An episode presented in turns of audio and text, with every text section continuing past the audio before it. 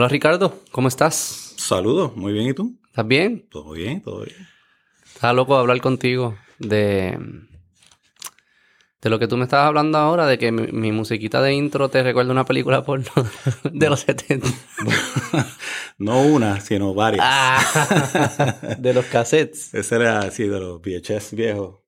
¿Cómo era? Cuando- sí. Y así empezaba. Así empezaba. Y entonces, uff, ahora es que viene el mambo. Me alegro que, te- que mis episodios te acuerden a tu juventud, a buenos momentos de tu juventud. Sospecho.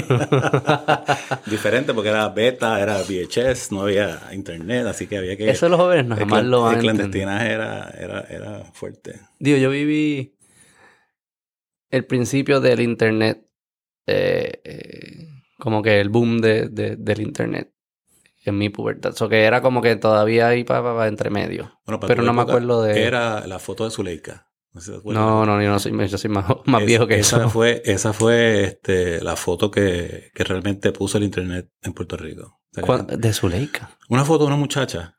que Pero no Zuleika la que... no, no, no, Miss Universe. No, no, no. no. Ah, Zuleika, ok. Ok, ok. Esta, esta, esta persona.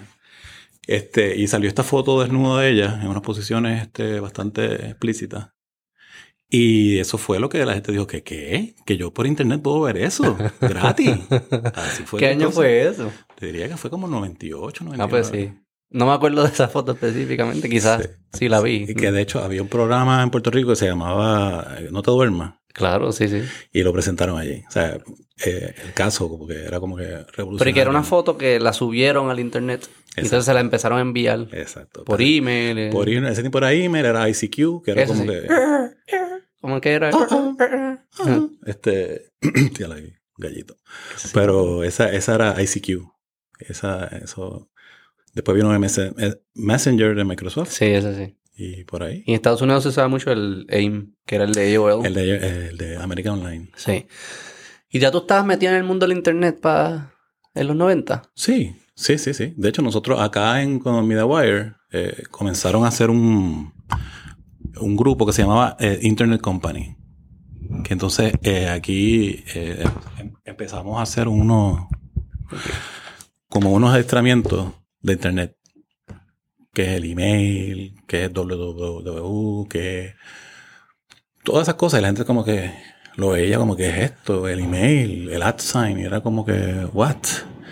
Y poco a poco pues nos fuimos este, in- intentando en eso. Yo estudié ciencias sociales y psicología. ¿Y cómo entraste a ese mundo? Bueno, es que yo siempre quise ser eh, eh, arquitecto. Este, Ah, ahora sí tiene sentido. No, tiene menos sentido. Y me gustaba este, crear cosas y demás. Y dije, pues un día de esto yo voy a ser arquitecto, pero en computadora, sin saber nada. Mm, Y entonces, pues nunca pude entrar a la escuela de arquitectura y me fui entonces a estudiar delineante en el Liceo de Arte y Tecnología. Y ahí tuve AutoCAD. ok. Y AutoCAD tiene un lenguaje de programación que se llama AutoLisp, que es en Lisp. Y yo dije, pues, empecé a comprarme libros. Y de momento se me hizo fácil. pues, espérate, pues, ¿esto es lo que es? Entonces empecé a hacer, yo trabajaba con ingenieros y con arquitectos, y entonces ellos para hacer un plano a veces tienen que, pasaban horas haciendo un perfil. Y yo les preguntaba, ¿pero qué, qué tú haces? Ah, pues yo hago esto, esto y esto. Y yo, "Mm, voy a hacer un programita para eso. Hice un programa que ellos ponían los parámetros, ¡pam! Y automáticamente le tiraba lo que ellos querían. Y para eso fue revolucionario. Y ahí entonces hice mi primera compañía que se llama Junke Software. Y empecé a hacer el macro de AutoCAD. Y por ahí se me hizo tan fácil que... Macros de acá como programitas como ese, tú dices. Sí, macros dentro de Autoli- dentro de, de. Con compañías de arquitectura y De ingeniería, ingeniería, y sí. para automatizar algunos procesos. qué sé yo qué. Yep, y eso que en los 90. en- Eso fue en 96 o 97 por ahí. Y entonces, este... Pero todavía eso no era internet, era el mundo de no, esto era- no, programación. eso es programación. Ahí no no nada. Bueno, ahí empezó eh, cuando estaba el tema de los Ethernet, Token Ring, las diferentes topologías que se estaban como que desarrollando para ver quién Si era la final. pégate. ¿Quién Te era la final? mover, si quieres moverte, pégate. quién era, quién era el- la infraestructura final. Este, y yo llegué a montar eh, redes de Token Ring y muchas otras adicionales. Pero finalmente me ganó Ethernet, que es la que el, el RD, RJ, RJ45, que es el jackcito que tú ves ahí en la, en la pared. Ah, porque antes no se sabía cómo iba. hacer la conectividad. Había, habían opciones. Ah, Estaba Token Ring, estaba Ethernet, pero con, coaxi- con coaxial. y Ah, con coaxial dentro de la, de la casa o de la oficina. Sí, sí, sí, sí. Ah, Este, y, y para ese tiempo, pues, había que montarlo uno mismo. O sea, yo había compañías por ahí que lo hacían, pero yo me aprendí todo eso y lo hice. Y se me hizo fácil. Entonces, esa, esa, esa facilidad, pues, me llevó a otros lenguajes, a otros, a otros lenguajes de programación. ¿Y tú sentías que era, estabas...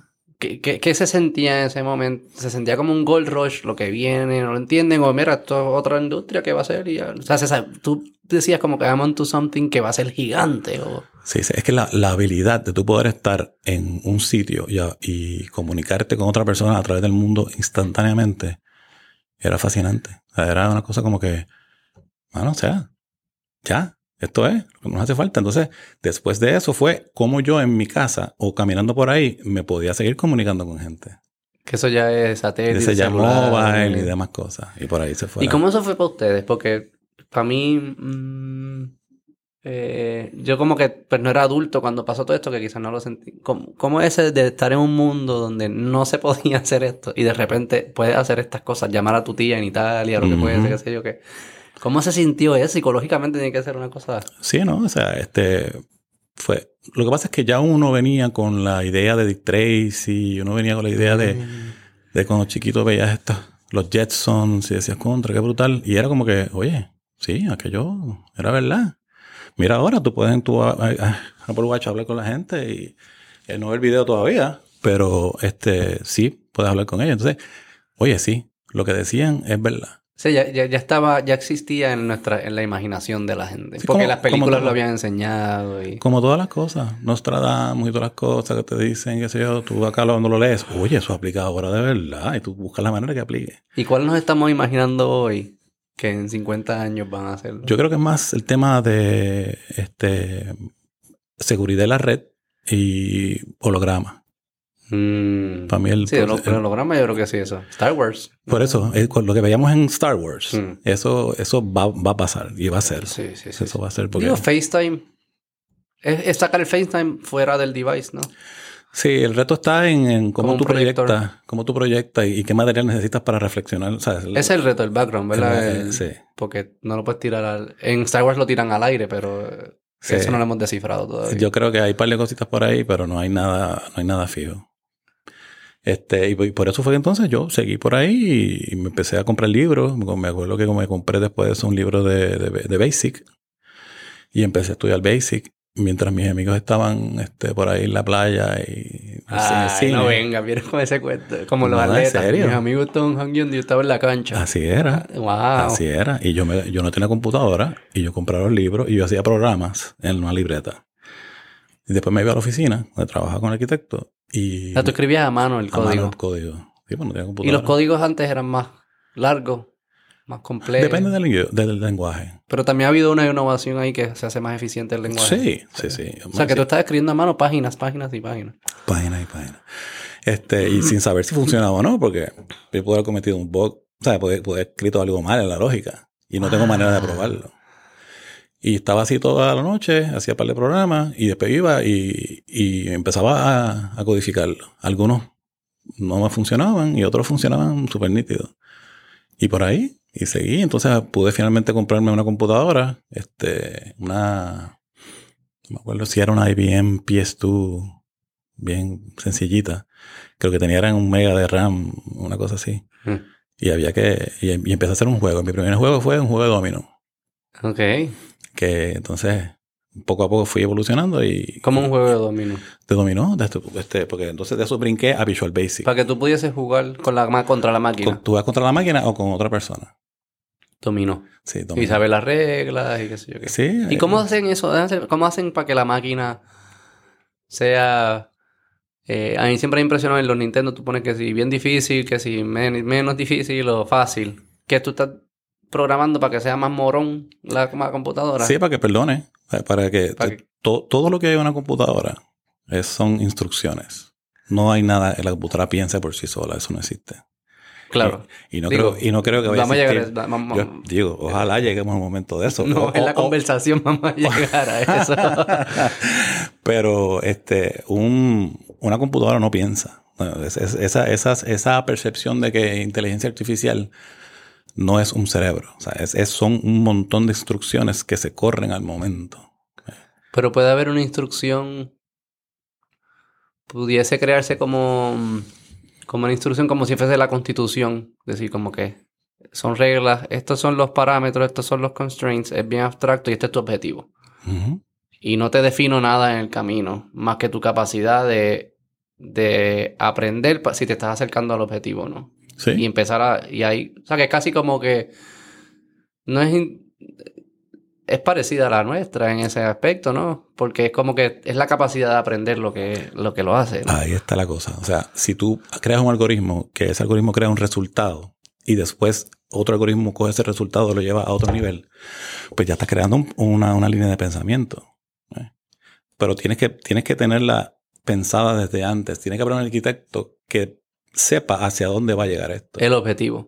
el objetivo. Los, robots sí no, no establecen objetivos. No establece- Esas, es- son las, es- esas son las películas cuando se van a lo loco. Eso es iRobot y eso, donde el robot dijo, para el carajo el objetivo, yo voy a hacer lo que yo quiera. Eso. O me diste este objetivo y me di cuenta que tú humano eres eres el impedimento para yo conseguir el objetivo y te destruyo. ¿Qué pudiese pasar si decimos robots resuelvan violencia? Dicen, pero entonces todos los que se matan son ustedes, además matarlos a todos ustedes y resolví violencia. No, ese- esa, esa, esa, esa chispa de, de, co- eh, de cognitividad, si es una palabra.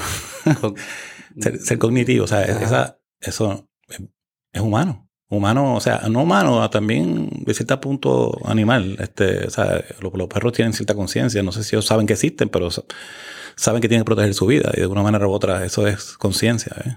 Sí, creo que han dicho que lo- lo- los mamíferos, y creo que los otros días vi también que hasta los algunos pescados. Porque lo que analizan, es- lo que, lo, lo que dicen es si hay otros animales que tienen unos neurocircuitos tan parecidos a los nosotros, tan avanzados como los nuestros, ¿por qué pensar que ellos no han desarrollado conciencia? Probablemente sí la han desarrollado. Pero hay algunos que sus neurocircuitos son tan básicos que ahí dicen, no, eso no.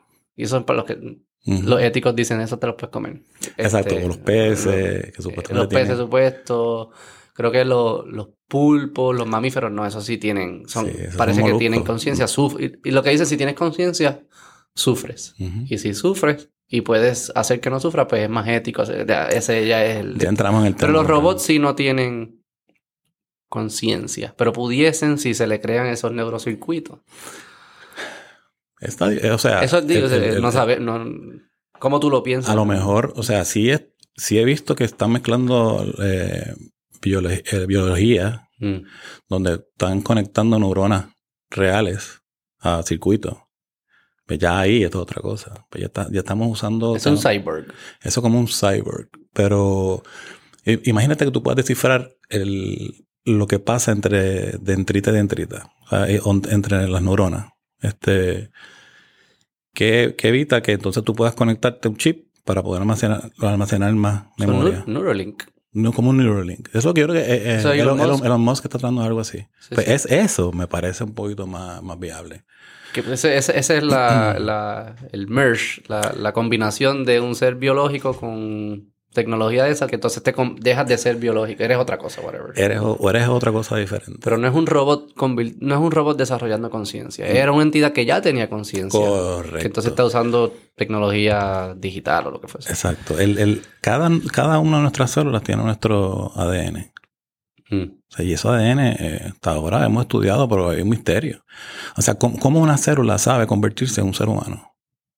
Sí, no, no. Eh, Eso es fascinante. Es fascinante. Por eso, eso- CRISPR es el, el- el- ¿Se conoce el mundo de CRISPR? No. CRISPR es... De hecho, lo desarrolló la, la señora Jennifer Doudna y Michelle Charpentier, que fueron las que hicieron la vacuna, o la... No la vacuna, la, la ciencia que de la RNA, para entender cómo funciona el. RNA, que el DNA es el que tiene la información, el RNA es el que la replica en la célula. Ujú. Ellas entendieron cómo funciona la RNA y a gracias a eso pues sacaron la vacuna, este, lo que fuese. Dentro de ese research salió la tecnología CRISPR. Y CRISPR es una tecnología, este, de lo que yo tengo entendido, que te ayuda a modificar genes. Para que, ya, ya lo han usado en, en- en humanos. de un, un científico chino ahí que se tiró a lo loco y lo hizo. Y fue un revolú. Eh, hizo unos CRISPR babies. Sí, que les modificó el, de- el- el DNA usando CRISPR. Wow. Y en parte lo usan para, para atender enfermedades genéticas.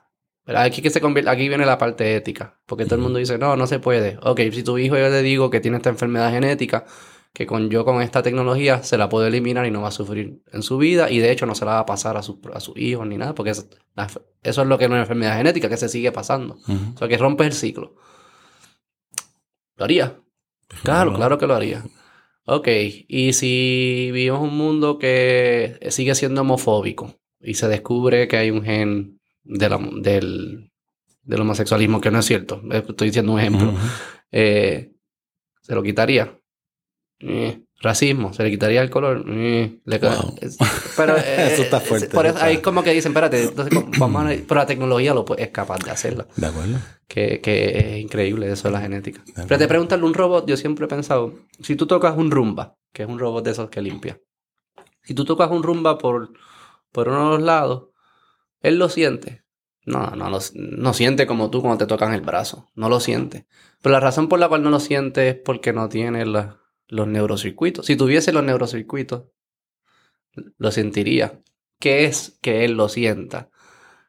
que el, el- el cerebro central dentro del robot o el, el PCB recibe la señal de que alguien lo tocó. Eso es lo que significa sentir.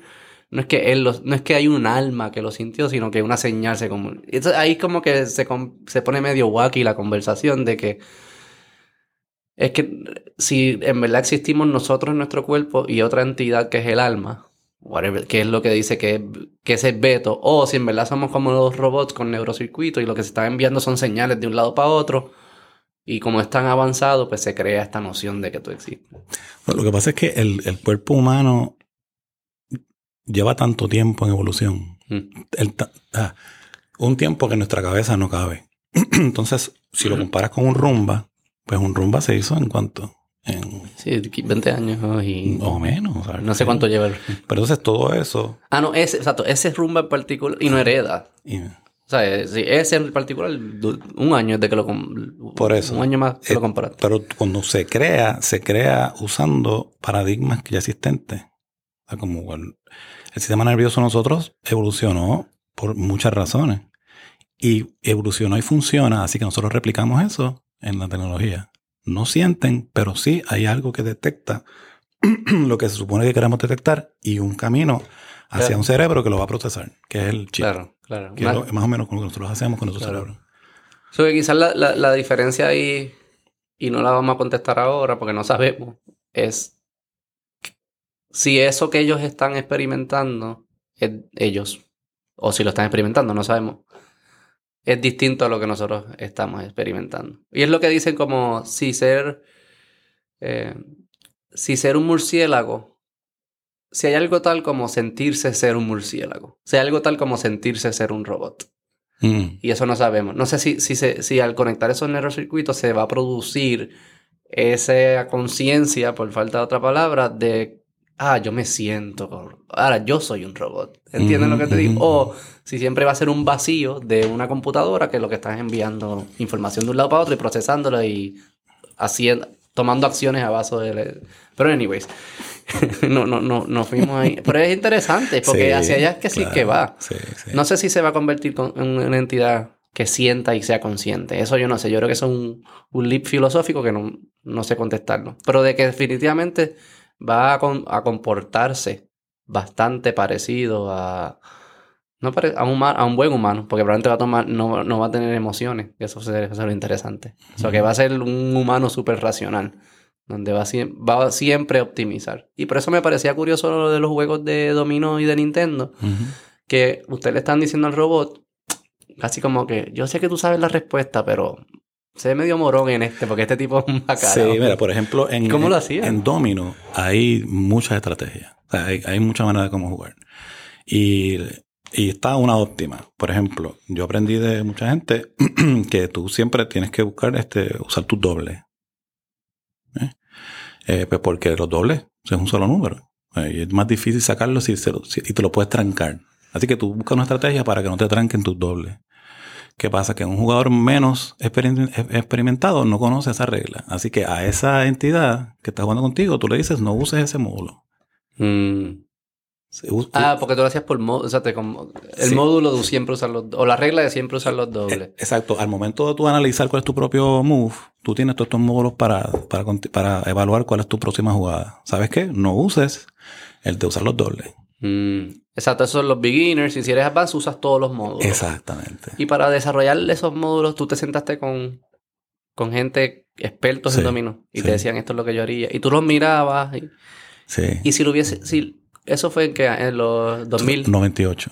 Si lo fuese a hacer hoy, ¿lo harías, seguirías el mismo proceso donde tú te sientas con ellos o pusieras a un robot a aprender de ellos y él mismo desarrollar sus propios módulos? Así sería. O sea, sería que pon- poner un, un neuro, este, un neurocloud o algo que, que comience a aprender, que aprenda. O sea, que de todos los movimientos que aprende, que tiene el domino, que aprenda. Y de ahí entonces, pues, ya no hay que programar mucho. Tú programas la, el foundation. ¿Y qué se programa ahí? Ese, es el, ese foundation, ¿qué es lo, ¿cuáles son las instrucciones que se? Son, este, son sets de data. O sea, todo esto son sets de data. Y la realidad es que son un chorro de ifs. Ajá. if then, pero puestos de otra manera. Porque realmente una decisión es un if y un then. Sí, sí. Si te encuentras con esto, esto. Si te encuentras con esto, otro, esto, otro. Hacer una aplicación sin ifs y sin, en- sin ifs es casi imposible. Lo puedes hacer chiquitita, pero un megaprograma no puedes hacerlo. Sería como... Creo que las bacterias y eso son así, que son one way. No tienen ifs. Ellas van. Yo voy, voy, voy, voy. Si choque primero, pues whatever. Pero Sí, voy, voy, voy, voy. voy, voy. chaos- en El chaos theory que finalmente termina en algo. Pero esta es como que tú, tú le das un set de data y de ese set de data comienza a generar más data.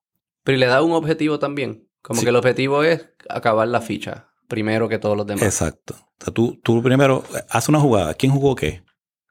Ok, este jugó este, este jugó este, este jugó esto. ¿Qué yo tengo? Y yo comparo lo que yo tengo con lo que está en la mesa con lo que la gente jugó. Y poco a poco voy viendo cómo este juega. Al, lado mío derecho siempre está tirando a los 5. pues quiere abrir la puerta del 5. Yo tengo que bloquear ese 5. ¿Y cómo, el- cómo, ¿Y cómo ese robot sabe que es un 5? Bueno, porque ti- tiene un valor en la ficha. La ficha tiene un valor. Tú le dices, cada, cada ficha tiene un valor y ese valor tú le das un, obviamente, un valor a ese, a ese número y un peso. Entonces, Que no es este, muy distinto como nosotros aprendemos, ¿no? Sí. Lo único que es más rápido. Sí, es súper tiene una capacidad de, de, de estar pendiente, no se distrae, de retener la información. Este, Tiene, o sea, tiene sus pros y sus contras. No porque tiene- De momento viene un solar flare y, y voló encanto. ¿Sabes? Y a nosotros un solar flare no nos hace tanto daño. que un solar flare. Un solar flare es cuando eh, en el sol Ajá, está constantemente generando energía. ajá. Y hay veces que se genera un pulso electromagnético tan grande que se expulsa del, del sol y, va a, a- a millas por hora. Este, y lo que hace es que destruye todos los campos magnéticos que pueden existir. Ah, Y de hecho, en el 1890 y algo, no, no me acuerdo bien la fecha, hubo un solar flare en el mundo que quemó todos los telégrafos ah. ¿Y eso ha pasado desde entonces? y no ha vuelto a pasar. O sea que estamos en la época, estamos en ese threshold donde pudiera pasar nuevamente. Entonces un solar flare lo que hace es que quema los circuitos Ah. y quema este, inclusive la habilidad de poder generar energía. Esa es como la pandemia de los robots. Eso va a ser el, el, el- el COVID. el- sí, el COVID robots. cobre electrónico. Pero que aparte de- del solar flare, que no pasa frecuente, ellos sí aprenden igual que nosotros, lo único que se pueden se pueden enfocar en eso, en ese objetivo únicamente. Sí, pues no tiene distracción. Eh, eh, y es como, es como todo. O sea, aquí está la percepción de que Dios creó al hombre a su imagen, ¿verdad? Pero nosotros creamos la computadora a lo que nosotros conocemos que es nuestra imagen. O sea que Y le quitamos las emociones. le quitamos las emociones, sí. Muchas veces las emociones son los que... Lo que de hecho, eso es lo que nos hace humanos. Mm. Pero... Porque si no fuera con las emociones todo sería binario. Que ahí es que yo estoy. pues, tuve una conversación con, con un productor eh, de música. Eh, eh, él hace reggaetón, electrónica y todo esto. Este, y tuvimos una conversación bien interesante. En, en- yo dije: "Lo- ¿Tú crees que los robots van a poder hacer lo que tú haces? Este, y él dice: ya, ya hay algunos que lo hacen, pero eventualmente ¿Por qué no? Porque si es cuestión de encontrar patrones, eso es lo que el robot hace mejor que nosotros. Pero después tuvimos una, como que seguimos indagando y, y, yo creo que llegamos a un punto que quizás lo que el robot no va a poder hacer es, eh, o quizás pensamos, quizás esta es la esperanza del humano, es no, no, no poder hacer inventos nuevos que no parecen lógicos cuando hacen mezclas, no sé si ahora que se mezcla como que comer dulce y salado, eso antes, ¿a quién se le ocurre eso? Como que eso no es lógico, ¿ves? Eso que quizás un robot no puede hacer ese brinco lógico. En la música también pasa, mezcla reggaetón con salsa, lo que sea. Está ese elemento. Y está el otro elemento, que es que a veces cuando escuchamos la música, no tanto en la electrónica, pero en vivo, no, la imperfección nos da algo. Y el robot, mm, a menos que le programes que sea imperfecto, que pudiese, él pudiese ser más imperfecto que nosotros.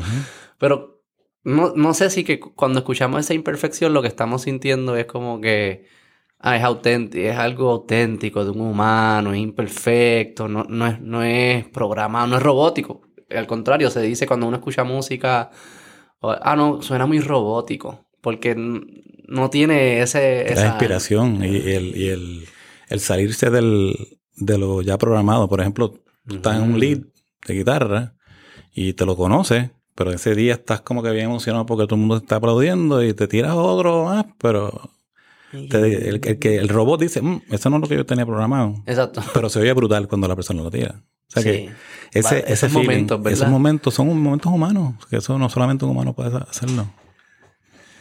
Pero que Y eso no será programable, porque eso no es lógico también. No, no, no, es... que, es que hay, mano, ¿cómo te puedo decir? Em, la, la, la, lógica, todo es ifs, como te digo. Y esos ifs hay que guardarlos en un sitio.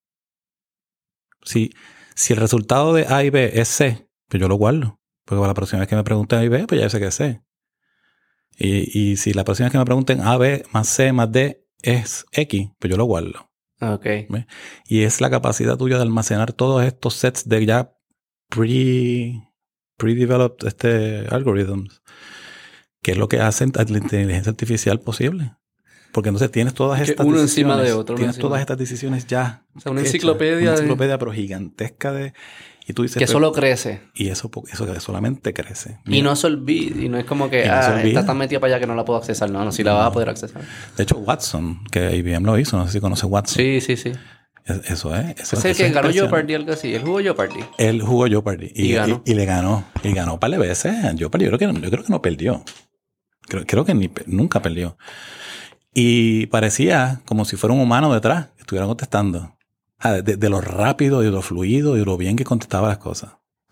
Y eso es bien impresionante. Yo creo que ahí... ahí y el robot no será... El, el, programar espontaneidad no es, zen. Pero es que, ¿qué, ¿qué es espontaneidad? O sea, ¿cómo, ¿cómo tú defines espontaneidad? Hacer algo que no era impredecible. Pero tiene que, tiene que, haber una razón por la cual suceda. Este... El humano yo creo que es cap los que son espontáneos, no todos son.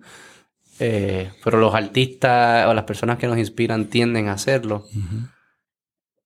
Esas personas tienen una capacidad de leer algo en el salón o en el lugar que está, la energía, será mirando las, caras de la gente, no sé qué, leen una información que no es accesible para todo el mundo.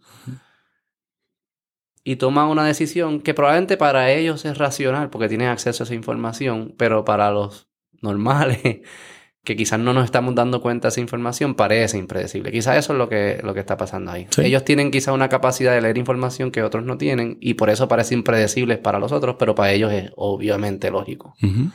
Sí, sí. Eso ya es más genialidad, porque conocen como genialidad. Exacto.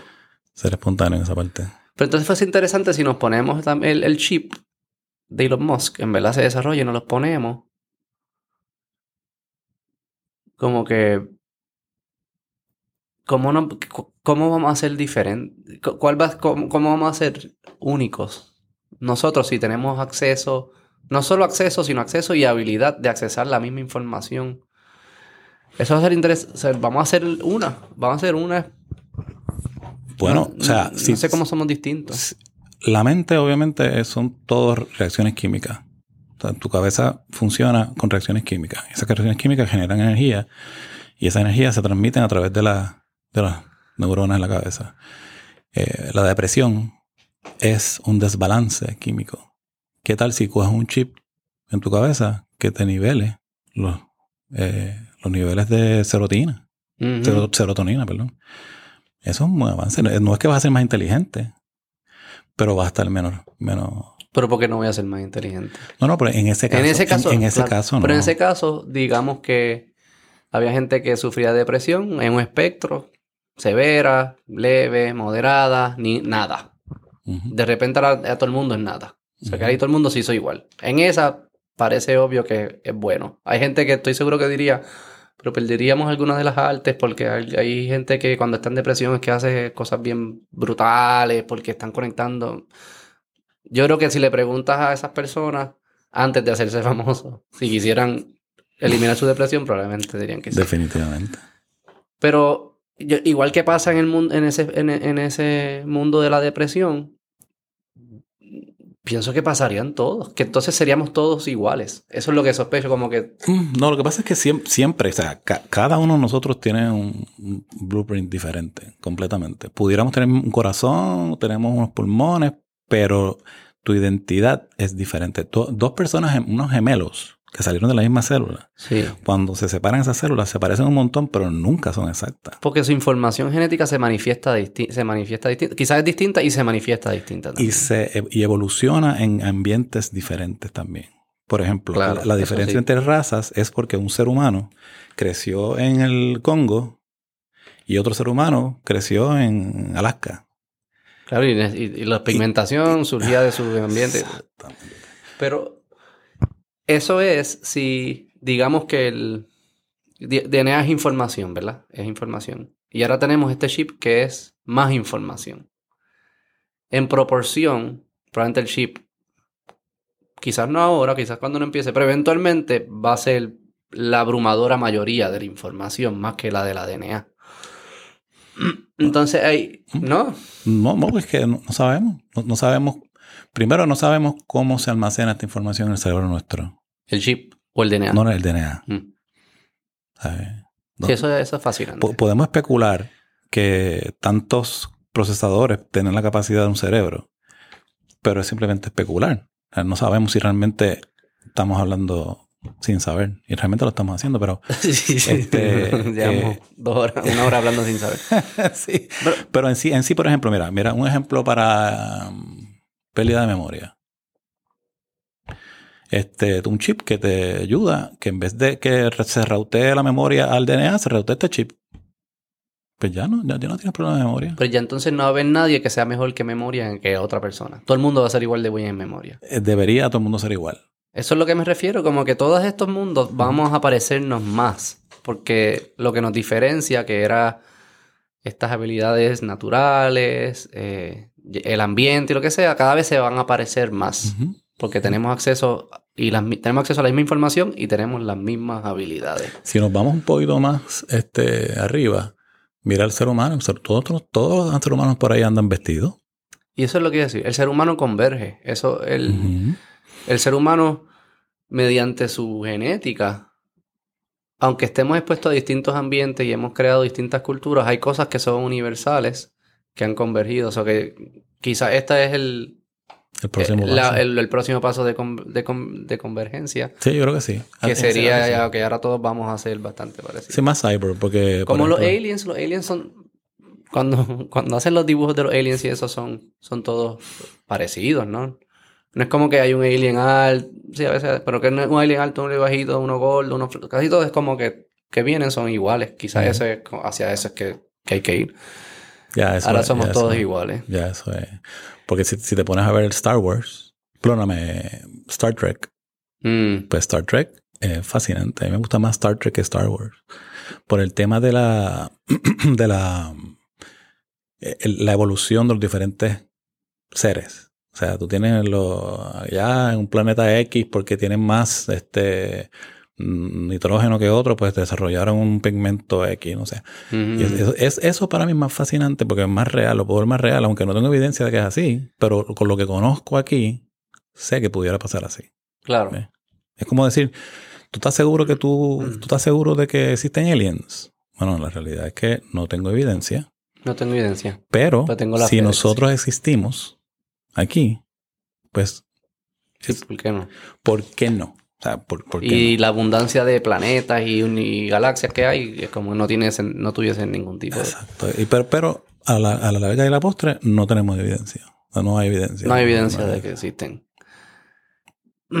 Pero yo estaba, en eso que de la evolución es interesante porque estaba estudiando unos, unos biólogos evolutionary biologists, no sé cómo se dice en español. Este, que ellos explican que la diferencia de nosotros y los otros animales es que nosotros eh, a través de la genética pasamos poca información y pasamos información que es bastante lo que estamos hablando ahorita como a nivel de constitución, como que estas son, mira, tienes que tener dos, eh, dos costillas, estos son los órganos de reproducción, un cerebro, qué sé yo qué, pero el tamaño y las proporciones vas a tener que descifrarlo a base de tu ambiente. Y por eso es que dice, como tú dijiste, la pigmentación de algunos eh, eh, es oscura, otros es clara, algunos son altos, otros bajos, stocky, qué sé yo, todo esto son eh, eh, características que se han desarrollado para que esas personas sean exitosos en su ambiente. Y es la forma que hemos podido lograr ser de las, no sé si la única, pero de las pocas especies que puede vi- sobrevivir en casi todos los ambientes de la Tierra. Vivimos en nieve, hielo, en, en desiertos, en calor, a- cerca de agua, montaña, todos estos ambientes que son extremadamente distintos, podemos sobrevivir en ellos, a diferencia de los otros animales que no pueden sobrevivir en ellos, porque tenemos la capacidad de adaptarnos. Que mucha gente dice como que, ah, nos adaptamos muy rápido. Es cierto, a las cosas malas nos adaptamos rápido, pero también es la forma que podemos sobrevivir en, en- Claro. en tantos ambientes. Pero lo que te digo es que lo que ellos dicen es que nosotros, la genética lo que hizo fue delegó mucho de, de la evolución del humano a lo que ellos le llaman la cultura. Ellos dicen que la cultura es una forma de información genética que nos pasamos de generación en generación, que tienen esos códigos, esas reglas de cómo sobrevivir y que nos vaya bien en estos, en estos ambientes, que la genética requeriría demasiada energía para que genéticamente se pasara. Como que tú decir, si te encuentras esto, eh, imagina si estuvieses codificando la genética como codificas un robot. Si te encuentras esto, esto. Si te encuentras esto, esto. Imagínate eso en nuestro código genético. No pudiese ser. Eso que dicen, vamos a que la cultura se encargue de eso y que el lenguaje se encargue de eso. Y por eso pienso que al, hacer, al delegar tanto a la cultura, si de alguna forma, y lo que estamos viendo es que la cultura sigue convergiendo y tenemos tecnologías que nos ha- hacen que pase más rápido, porque podemos tomar las decisiones óptimas con más precisión, que es lo que nos ayuda a hacer el, el chip. Por eso pienso que vamos a converger a parecernos un montón. Este, Sí, Sí, la, la cultura, por ejemplo, este eh, influye en lo que tú comes. Eh, por ejemplo, eh, obviamente tú eres lo que tú comes. Por ejemplo, los nórdicos allá arriba no tenían mucha carne que comer, así que comían mucho bacalao y pescado. Y eso, de cierta manera, les hizo crecer más el cerebro. Eso hay unos estudios que dicen que los nórdicos Mm. allá eran cierto, te- tienen cierta inteligencia. los vikingos. Los vikingos, pues porque consumían el blubber de las ballenas, de las focas y todo eso era, um, o sea, son fatty, fatty acids que te ayudan al crecimiento del cerebro. Ujú. O sea, que, Ujú. que sí, si tú vives allá y tienes la cultura de que siempre comes peces, pues te, tienes esa evolución por un lado. Pero bueno. Vamos, quería hablar contigo. Este, estuvo bueno. Vamos, eh, parte de esta conversación también me lleva a NFTs. Podemos, eh, podemos tirarnos de chola a NFTs. Pero creo que antes de tirarnos de chola, creo que para poder entender NFTs, también hay que entender blockchains. Y podemos cripto también. O sea que si quieres, explícanos qué es lo que está pasando, cuál es todo este viaje desde blockchain, cripto, NFTs, y qué es lo que es, de dónde viene, cómo tú lo entiendes. Pues mira, este realmente el blockchain es simplemente un ledger distribuido. Un ledger es un spreadsheet de data distribuido. Ledger es un, un récord. ¿no? Un, un récord, un set de récord. No sé, tabla. una libre, antes eran libretas, después eran Excel. Y por ejemplo, este, hoy en día los barcos cuando llegan a diferentes puertos, ellos tienen un libro físico que ellos tienen que escribir todo lo que pasó. Y, y ellos, por código este, de honor, pues nadie puede modificar ese, ese log. Pero si tú Mm. quisieras hacerlo, lo vas y lo haces físicamente. Y hay un solo libro Y hay un solo libro. que contiene la verdad. que contiene el, el- el- el source of truth es ese libro y si ese libro se pierde, se acabó. Y todo. si se edita, se cambió. se cambió y se puede editar, se puede cambiar y, y está eh, prone a, a fraude. Y está a la merced del honor de todos los participantes. Correcto. En ciertos casos, pues el honor del participante eh, se puede medir por la- el riesgo que tiene contra su vida. Porque si yo modifico un log de una navegación y lo, modifico mal, en futuros viajes pudiera tener un, un accidente. O sea, pu- puede, puede ocurrir algo al yo modificar ese ledger. Este, Claro. Pero en otros ambientes donde no estamos hablando de vida y muerte, transacciones, lo que sea, pues Y- si se hace de esa misma forma, hay una oportunidad de modificar el ledger para tener beneficios uno y, Claro, que el- y si hay un solo source of truth, es más fácil. Es más fácil. Y, y el tema más importante es la, el double spending. O sea, que yo creo que eso es uno de los problemas más grandes que, que el blockchain quiere resolver. ¿Qué explícame? el- El double, el double spending es que tú puedas, este, yo te pago cinco pesos, pero también le pago cinco pesos a ese otro y yo solamente tengo cinco pesos. ¿Y eso pasa? Eso, eso, sí, eso pasa. ¿Cómo porque pasa Sí, eso? porque si tú modificas los libros, yo te doy cinco pesos a ti, pero no, no me los quitas a mí del libro, pero yo sigo teniendo cinco pesos. Pero ¿cómo pasa eso en el mundo de hoy en día, fuera de Un, blockchain? fa- un fallo en la, en la transacción. Un fallo en la infraestructura que te permite que eso pase. Permite que cuando yo haga una transacción, a, ti- a ti te registran que yo te pasé cinco pesos, pero a mí no me los quitaste. Mm. Y ya yo estoy, entonces, espérate, tengo cinco pesos todavía, pues voy a dar cinco pesos a este. Y así. Y es- eso es uno de los primeros problemas que, de que, que quiere cubrir. Y eso es un problema que pasa hoy en día. ¿Y eso Bueno, son por box o por qué pasa? Mm, sí, bugs, mayormente son bugs. Y gente, o sea, de todas las reglas siempre va a haber un hacker que las va a romper. Eso no, eso, sí, eso es oficial. Eso no, no pienses que no va a ocurrir. Mm. No, it's not a matter of if, it's a matter of when. Mm. Este, así que hay que hacerlo lo, lo más difícil posible para que esos hackers pasen trabajo. ¿Eh? Entonces ahí entonces empezamos a decir, ok, ¿sabes qué? Ese layer físico no funciona. Tenemos que hacer un layer electrónico. Y no solamente electrónico, sino que se proteja a sí mismo. Así que el blockchain es lo mismo que una lista. Lo que pasa es que cada récord del blockchain tiene la información del récord anterior. O sea, el, el, el, el seed de lo que genera el algoritmo para generar un bloque toma en consideración el bloque anterior. Eh, pues explícame eso, dame un, ejemplo. Vamos a suponer, yo, yo escribí aquí un bloque que dice ABC, ¿verdad? Cuando voy a, crear otro bloque al, al chain, pues ese ABC lo uso como cómputo para generar el nuevo código que viene en el próximo bloque. Y ahí lo uno. ¿Qué pasa? Si yo modifico este, ya este voló en canto, porque este usaba la misma, eh, la misma codificación que el anterior. Por eso es el, por eso es el blockchain. es el, el chain, el componente es el chain. Porque si tú modificas un link del chain, ya de por sí se dañó com- completamente la cadena. Y se ha tratado de modificar. ¿qué- qué- sí. ¿Y qué pasa? ¿Se daña o no? No, No, lo, que pasa es que, eh, en- y esto es un tema súper amplio, pero en, términos, eh, hay, hay un, un- en la red hay unos validadores. Son personas que hacen cómputos matemáticos para asegurarse de que ese bloque es correcto. Entonces ahí está lo que, se conoce como el proof, el proof of work, POW. Que el proof of work es que tú tienes que llevar a cabo ciertas funciones matemáticas extensas para determinar si ese bloque pertenece o no pertenece a este, a este chain o, o puede meterse ese chain. El primero que descifre ese, ese algoritmo tiene entonces el derecho de mintear, entonces, poner eso en el blockchain y recibe entonces para atrás un reward.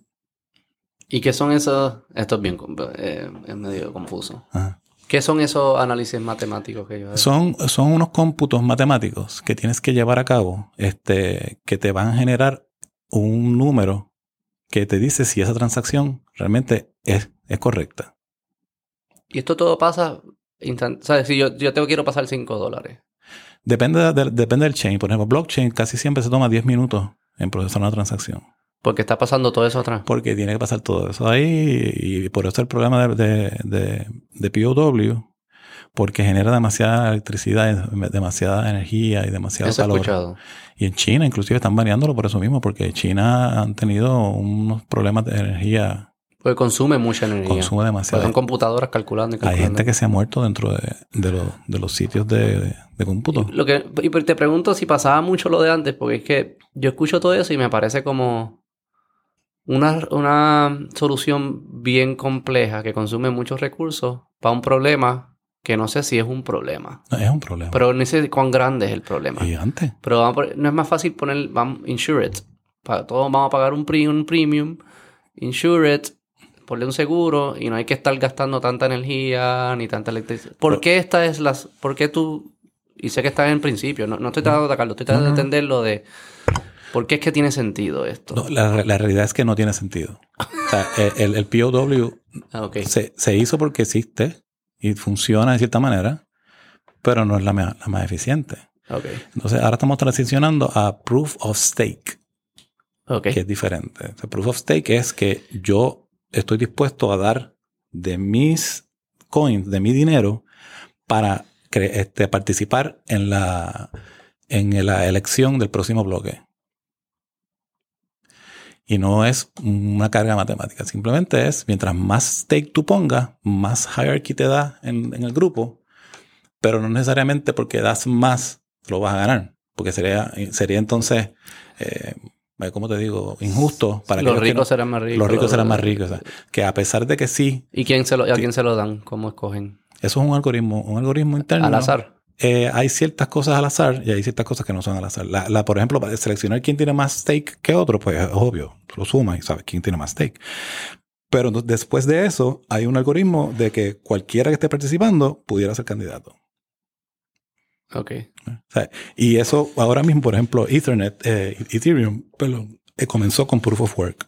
Ethereum, la, la versión de Ethereum ahora, que Vitalik Buterin fue el que se inventó esa cosa. Este, y, y se dieron cuenta de que, de que no vamos para ningún lado. Es muy fuerte el Proof of Work. Y está migrando ahora a Proof of Stake. Pero es un Proof of Stake doble. O sea, no doble, pero híbrido. Porque tienen Proof of Work todavía y con un poquito de, Proof of Stake. Este, pero eventualmente todo debe ser proof of stake. Para entonces bajar entonces el consumo de energía. Ok, pero vamos, porque no estoy claro de todavía los bloques y entendía lo del ledger, ¿verdad? Se da una transacción y eso se registra. Eh, antes se registraba en un libro, después en un sitio centralizado, en PayPal o lo que fuese, y ahora se, se registra en lo que le llaman el blockchain. El blockchain. O sea, el blockchain es, es una base de datos que está distribuida a través de miles y miles y miles de... de- de Ok, te voy a ir interrumpiendo para ver si voy entendiendo. So que antes era un, un, un- un spreadsheet en la computadora de alguien en el banco, ahora es un spread, eh, una base de datos en miles de computadoras en el mundo. Que, O sea, que si yo te doy 5 dólares, esa transacción queda registrada en estas miles de computadoras. Yep. Y dice lo mismo. Ve, te le doy Ujú. 5 dólares a Ricardo. Eso es así. Ok, Eso eso, es lo así. entiendo. Pues eso ya entonces te, te da eh, que si se destruyen la mitad de las computadoras, con la otra mitad se re- puede regenerar todo otra vez. Claro. Y si quieres hacer trampa, tienes que cambiarlas todas. Y si quieres hacer trampa en, cierta, en ciertos chains, por ejemplo en el Bitcoin, eh, el 51% de los, si el 51% de los nodos se pone de acuerdo para decir que este bloque entra al chain, pues ¿Y qué es lo que significa que el bloque entre? Que mi transacción pase. que, que, que, que, que tú puedas eh, asegurarte de que esa información que se va a entrar en el blockchain es está bien hecha, está, bien- está fidedigna. O sea, que si yo digo, le, le doy un botón, 5 pesos para Ricardo, pasan los análisis, qué sé qué, pa, pa, pa, pa, pa, hay discrepancias. Si 51% dicen, sí, sí, Beto tiene 5 dólares y Ricardo los, los acepta, pues sí pasa la transacción. Correcto, O sea, que y eso que yo estoy esperando el buffering, eso es lo que está pasando ahí. correcto. Eh, Y para- eso son para personas eso. dando como que ahí No, no, no, sentadas. no, ¿o? son, Ah, son computadoras. computadoras este, con, con ciertos este, requerimientos de, de computación. Por ejemplo, GPU. En vez de usar CPU, se usa GPU. ¿Y qué es lo que ya están revisando en ese momento? Pues ellos revisan la transacción en sí. Este, cuánto dinero tú estás pasando, cuánto tú tienes. Porque este, se supone que todo lo que yo tenga se haya registrado. porque todo el mundo empieza a cero. O Exactamente. sea, que si Beto dice que tiene 5 es porque en algún momento aquí entraron 5 y no salieron 5. Correcto. Y tengo que ir por toda la historia de Beto. Que Beto comenzó con 100 pesos, poco a poco, ¿hasta cuánto le queda? ¿5 pesos? Ah, pues sí, tiene 5 pesos, pero tengo que computarlo completo. Siempre, saber. cada Sí. vez. O sea, que no hay un balance. No, no Beto hay. no tiene un balance. Beto puede tener un balance, pero ya esto está un tema de, de smart contracts. Eso es otra cosa. Ok. Este, eh, pero sí tiene una historia en su ledger. Y esa historia es la que se computa const- constantemente para saber cuál es tu Cada balance. vez se va a hacer. se va- Ujú. Cada vez que yo tenga una transacción, ellos tienen que computar. Es- ese, el- ese cómputo se hace correcto.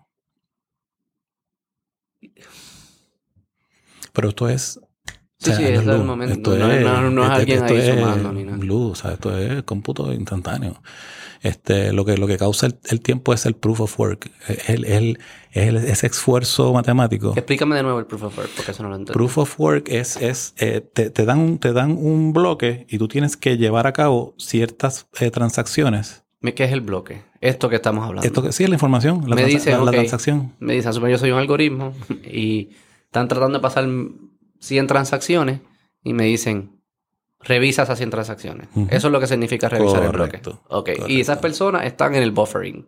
Están, ¿cómo el buffering? O sea, esas personas, esas 100 personas que le pasaron 5 pesos a su amigo, pues... Están en el ledger, están en, el, en, el, en la historia.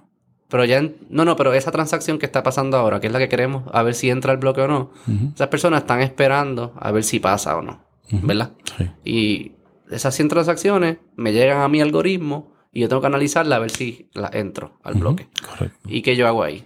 No, ahí, ahí tú, ahí tú, el primero que llegue al final, al, al número que se supone que llegue, el que dice, mira, lo, lo descifré. Entonces tengo que descifrar, no solo tengo que descifrar si Beto tenía los 5 dólares, tengo que descifrar este un reto matemático, es lo que... También, otro reto matemático. Y, que el, y el proof of work es enseñar que lo hice. Enseñar que pasé el trabajo y lo hice y llegué al número final. Porque para tú llegar a ese número final, tienes que llevar a cabo un montón de cómputos matemáticos. O sea, a ti te dan el número final. Te lo dan, ya tú sabes el número final. Pero tienes que probar Ah, que tú, ok, tú tienes ah, que probar que el cómputo que tú estás haciendo Llegué. llega a ese número. Sí, sí, explica la falsa. Exacto. ¿Y cuál es el beneficio de que esas personas o esos algoritmos estén haciendo eso constante? Además de probar de que Beto tiene los 5 dólares. ¿Por qué se le ponen estos retos matemáticos? Es un consenso. Es, es lo que se conoce como consenso. El consenso de que se tiene que hacer las cosas de una manera para que caigan en el blockchain. Es como una regla. Si, si no pasa eso, si, Porque si no hubiese sido el primero que alza la mano. qué sé yo Exacto. qué. Y yo pensaba que esos retos matemáticos esta- estaban resolviendo problemas. De la- o sea, era útil resolver esos matemáticos. Esto es SAT questions a la millón, pacata. ¿Quién es más? proof, la palabra dice proof of work. Ah. Que tú pasaste por un trabajo para poder llegar al número que tú quieras llegar. O sea, que uno pudiese crear un sistema que al final lo que importa aquí es que haya eh, que se esté revisando estas transacciones para que sean fidedignas. Eso es lo que estamos, eso es lo que importa aquí. Pudiésemos llegar a ese mundo sin tener que hacer todo este juego de las matemáticas, que es lo que consume un montón de energía, ¿no? Sí, yo estoy. O sea, una base de datos normal hace lo mismo que un blockchain. Exacto. Lo que pasa es que es fácil hackearla. Pero puedes tener mil bases de datos. Es, es más costoso el replicarlas. O sea, ya, ya de por sí, eh, vamos a poner un, nom- un nombre de una base de datos más SQL. E- Esa base de datos está hecha para un propósito. Ese propósito es almacenar data, data relacionada que tú puedas después utilizar para generar cómputos y saber qué pasó con, la, con tus datos. De por sí ellos tienen una infraestructura de que ellos tienen una redundancia entre server y server. Pero una redundancia física donde tú tienes que asegurarte de que esto tiene una copia de esto. Pero este que está aquí no puede usar, tú no puedes usar los slaves, o ya no son slaves, pero diferentes shards de- del original, tú no puedes usarlos como source of truth. Tú usas siempre el, de acá. Así que eso es un impedimento para tú tener una base de datos distribuida a través del mundo. Porque sí puedes tener slaves por todo el mundo, pero ese slave es simplemente como un backup. Mm. Entonces puedes usar para leer, pero no para ah, que escribir. Tienes que escribir acá para que esto no se replique hacia el otro lado. En este caso es más una red distribuida a través de todo el mundo, que cuando alguien tira un, algún challenge al network, todo el mundo lo coge. Todo el mundo que esté participando en un nodo, todo el mundo que sea un miner, recoge ese bloque y dice si lo quiero trabajar o no. Lo recibo, empiezo a trabajar, lo tiro. Y el consenso dice, ah, este yo primero, si lo hizo bien, dice, este, este es el que va y me dan entonces a mí un reward. ¿Y por- quién hace los quién se inventa los problemas matemáticos estos? Eso es un white paper. Por ejemplo, eh, eh, Nato- eh, Satoshi. Ah, este es el Satoshi, Satoshi Nakamoto, es esto. anónimo y qué sé yo qué. Sí, no- nadie, todavía, sabe quién es. todavía nadie sabe quién es. Este, esta persona de un momento a otro sacó este, lo que es el blockchain. Él fue el, el que... sí, el- Sí, es que el, el Bitcoin no existe si no, si no- si no hay blockchain. Y él se inventó, él o el grupo, whatever, esta figura se inventó el blockchain. Bueno, ya, ya venían de antes. Ya, ya venían de antes con ciertos conceptos de lo que es este electronic money. Eh, lo que pasa es que tenían problemas de overspending, tenían muchas otras cosas, que entonces el blockchain vino y resolvió esa. Entonces Satoshi encontró pues que con Bitcoin eh, esa fórmula es brutal y de hecho está demostrado ahora mismo. Este, tú te fijas, sube y baja, pero hay dinero envuelto ahí. Este, el problema de esto es eh, obviamente la, la guerra que, que esto genera con los eh, sistemas financieros existentes. Porque los bancos tienen control de todo. Ahora mismo, tú te fijas, el dólar antes estaba vaqueado por oro, pero ya no. Sí, sí, sí, yo creo que... Bueno, va- vamos entramos en Bitcoin ahora, para, seguir, para ver si el blo- los problemas matemáticos estaban... es como que el white paper los definía. No, el, el, el- white paper define cómo es que tú tienes que llevar a cabo cómputo o cómo- cómo se estructura este ledger. Que tiene que tener el bloque inicial, que es el bloque cero, que tiene que tener de adelante que este próximo bloque tiene que entonces tener una- un pedazo del bloque anterior para que entonces siga la continuidad. Todo eso está en el white paper. Son, son fórmulas matemáticas que los genios entienden. Y los problemas matemáticos se hacen so- el, mismo, hay como un algoritmo que los Sí, tira. es una receta. O sea, este white paper es una receta. Tú coges eso y haces, y puedes hacer una red Bitcoin si quieres. ¿Cuántas páginas tiene el white paper? No, no, no es muy, no es muy extenso. Entonces, como al 20 páginas. No, de verdad que no tengo la menor idea cuánto. Van a decir que tiene 100 páginas. Podemos, podemos buscarlo ahora en Google. 100 páginas, un white paper de alguien anónimo y construye este sistema financiero. Eso no te asusta. Eso suena como Está, que está creepy, está creepy. Está súper creepy. Pero si te pones a Pero leerlo y lo entiendes, funciona brutal. O sea, eh, míralo ahora. No han podido hackear el Bitcoin, no existe. No. El blockchain no. Nadie ha podido hackear el blockchain. ¿Cuáles son las vulnerabilidades del blockchain? Pues que, que llegues a que, que puedas controlar el 51% de, los- de los nodos. claro, esa regla, la, esa- Esa, esa, esa es la más. Entonces, esa es la que tiene miedo en China, porque en China pueden generar un montón de nodos que generarían entonces el 51% del nodo. ¿quién de- aprueba si eres un nodo o no? No, eso no, no hay aprobación. Tú ahí. nodos y ya. Todo el mundo nodos, que, sí. ten- que siga el proceso crea un nodo. Siempre y cuando lleva el consenso y no cometas, porque y no empieza a tirar bloques ahí este, fraudulentos, pues vas a estar bien. Paso que sí es, es fácil imaginarse como un país grande con muchos recursos puede crear 51% de los nodos. Pudiera, claro que sí. Este, y, y, y- y lo saben, o sea, la, la comunidad lo sabe. El otro thread que no sé cuán, cuán real sea es el quantum computing. ¿Qué es eso? La computación cuántica. O sea, que, que en, en- en menos de un segundo ya tú puedes tener un cómputo que te- a otro le tarda dos días. Eso sería bueno, ¿no? Bueno, lo que pasa es que el proof of work ya deja de existir. Ya el proof of work ya no. O sea, es- es- ese algoritmo que tú tenías que hacer, algoritmo que tú tienes que hacer, ya el quantum computing ya, ya no tienes que hacerlo. Entonces, con quantum tú puedes entonces generar un montón de cosas a la, eh, a la misma vez y, y tú ganar siempre. Y, ya se dañó eso. Pero quantum computing está bien lejos todavía de, de ser. Porque los problemas estos son bien, bien difíciles. Son bien difíciles. Son, son- o sea, para tú generar un hash, o sea, tú, tú ¿Qué es tienes un hash, eso? un hash, o sea, por ejemplo, esto ya es criptografía. Tú tienes un texto. Ajá. Este texto tú lo pasas por un algoritmo. Por ejemplo, decirle SHA1. ¿no? Y ese, ese, ese, ese valor tú lo pasas por este algoritmo y te va a generar un número. Mientras esto siga igual, el source siga igual, siempre va a generar el mismo número. Si tú cambias un carácter de aquí y lo pasas por este, va a generar un número completamente diferente. Ajá, ajá. Y ahí está el- lo que te ayuda a ti a saber que esto no fue manipulado. ¿Ves? Y esa información es la que se guarda en el blockchain para que el próximo que tú esté que en el blockchain, este número que está aquí, es el que tiene que ser, el que está guardado acá, es el número que tiene que dar si tú computas el, el próximo bloque. Si alguien modifica ese bloque y tú creas ese número y lo verificas con el que estaba, supone, y no es, alguien chavó la, Ok. la cadena. Es bien complejo esto. Sí, Eh, es- es súper complejo em, y, y hay muchos términos, pero... pero en- en conceptualmente entiendo lo del ledger distribuido y es descentralizar. Es descentralizar, correcto. Y eso es lo que lo hace barato de cierta manera, porque tú hacer eso en una red MySQL o SQL Server o Oracle o whatever, eh, es más costoso. Mm. ¿eh? Por la infraestructura tiene que ser unos servers y una cosa. Acá hay una computadora. Y entonces el 1.30. incentivo para que, para que estas personas establezcan estos nodos es que si ganas, te ganas, te pagan, te, Te pagan, monedas. Y esas son las monedas que van añadiendo. Pero eso se acaba también, ¿no? Sí, es que esa es la idea de Bitcoin, que, eh, que crea un scarcity, o sea, que crea una... Es, es finito. Y porque más, o sea, que a ese punto ya no van a crear más nodos. No, puedes crear todos los nodos que tú quieras, lo que no Pero puedes crear más Bitcoins. ¿Y, y, y pero de, de qué le pagan? Bueno, pues lo que pasa es que porque yo, eh, de por sí, ya hay un banco guardado, o sea, dentro del mismo algoritmo, que es el que se usa para, para darte el más. eh. Pero se acabará, ¿no? Lo que pasa es que en ese punto yo creo que hay un tema de que tú, de que se queman. O sea, hay un proceso de quemar. Quemas Bitcoins.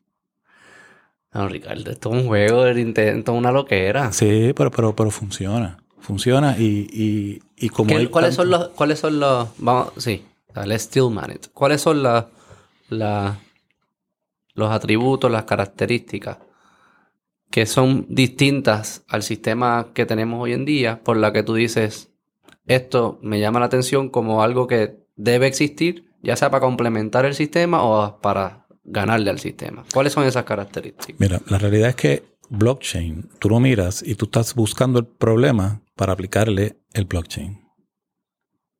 Tú, ¿entiendes? O sea, no es que blockchain vino a solucionar un problema. Es que tú eventualmente vas a encontrar un problema que el blockchain te puede resolver. Y las características son que al ser un sistema distribuido, un sistema con eh, unas reglas de consenso bien definidas que todo el mundo tiene que seguir, pues te va a dar un sistema reliable y, y que no se puede que eso no, no se puede manipular. ¿Eh? Es, menos pro- es, más, es más difícil de manipular. Mucho, mucho. Hasta ahora nadie lo ha podido hackear. Este no significa que, lo- que no se pueda hacer. Sí, sí, no lo digo que sí, exponencialmente es más difícil de manipular. Exacto. Y, y cuesta. El, el, el, tú crea- querer hackear un blockchain te va a costar dinero, te va a costar tiempo y, y si lo logras, pues te lo ganaste. Pero es bien difícil.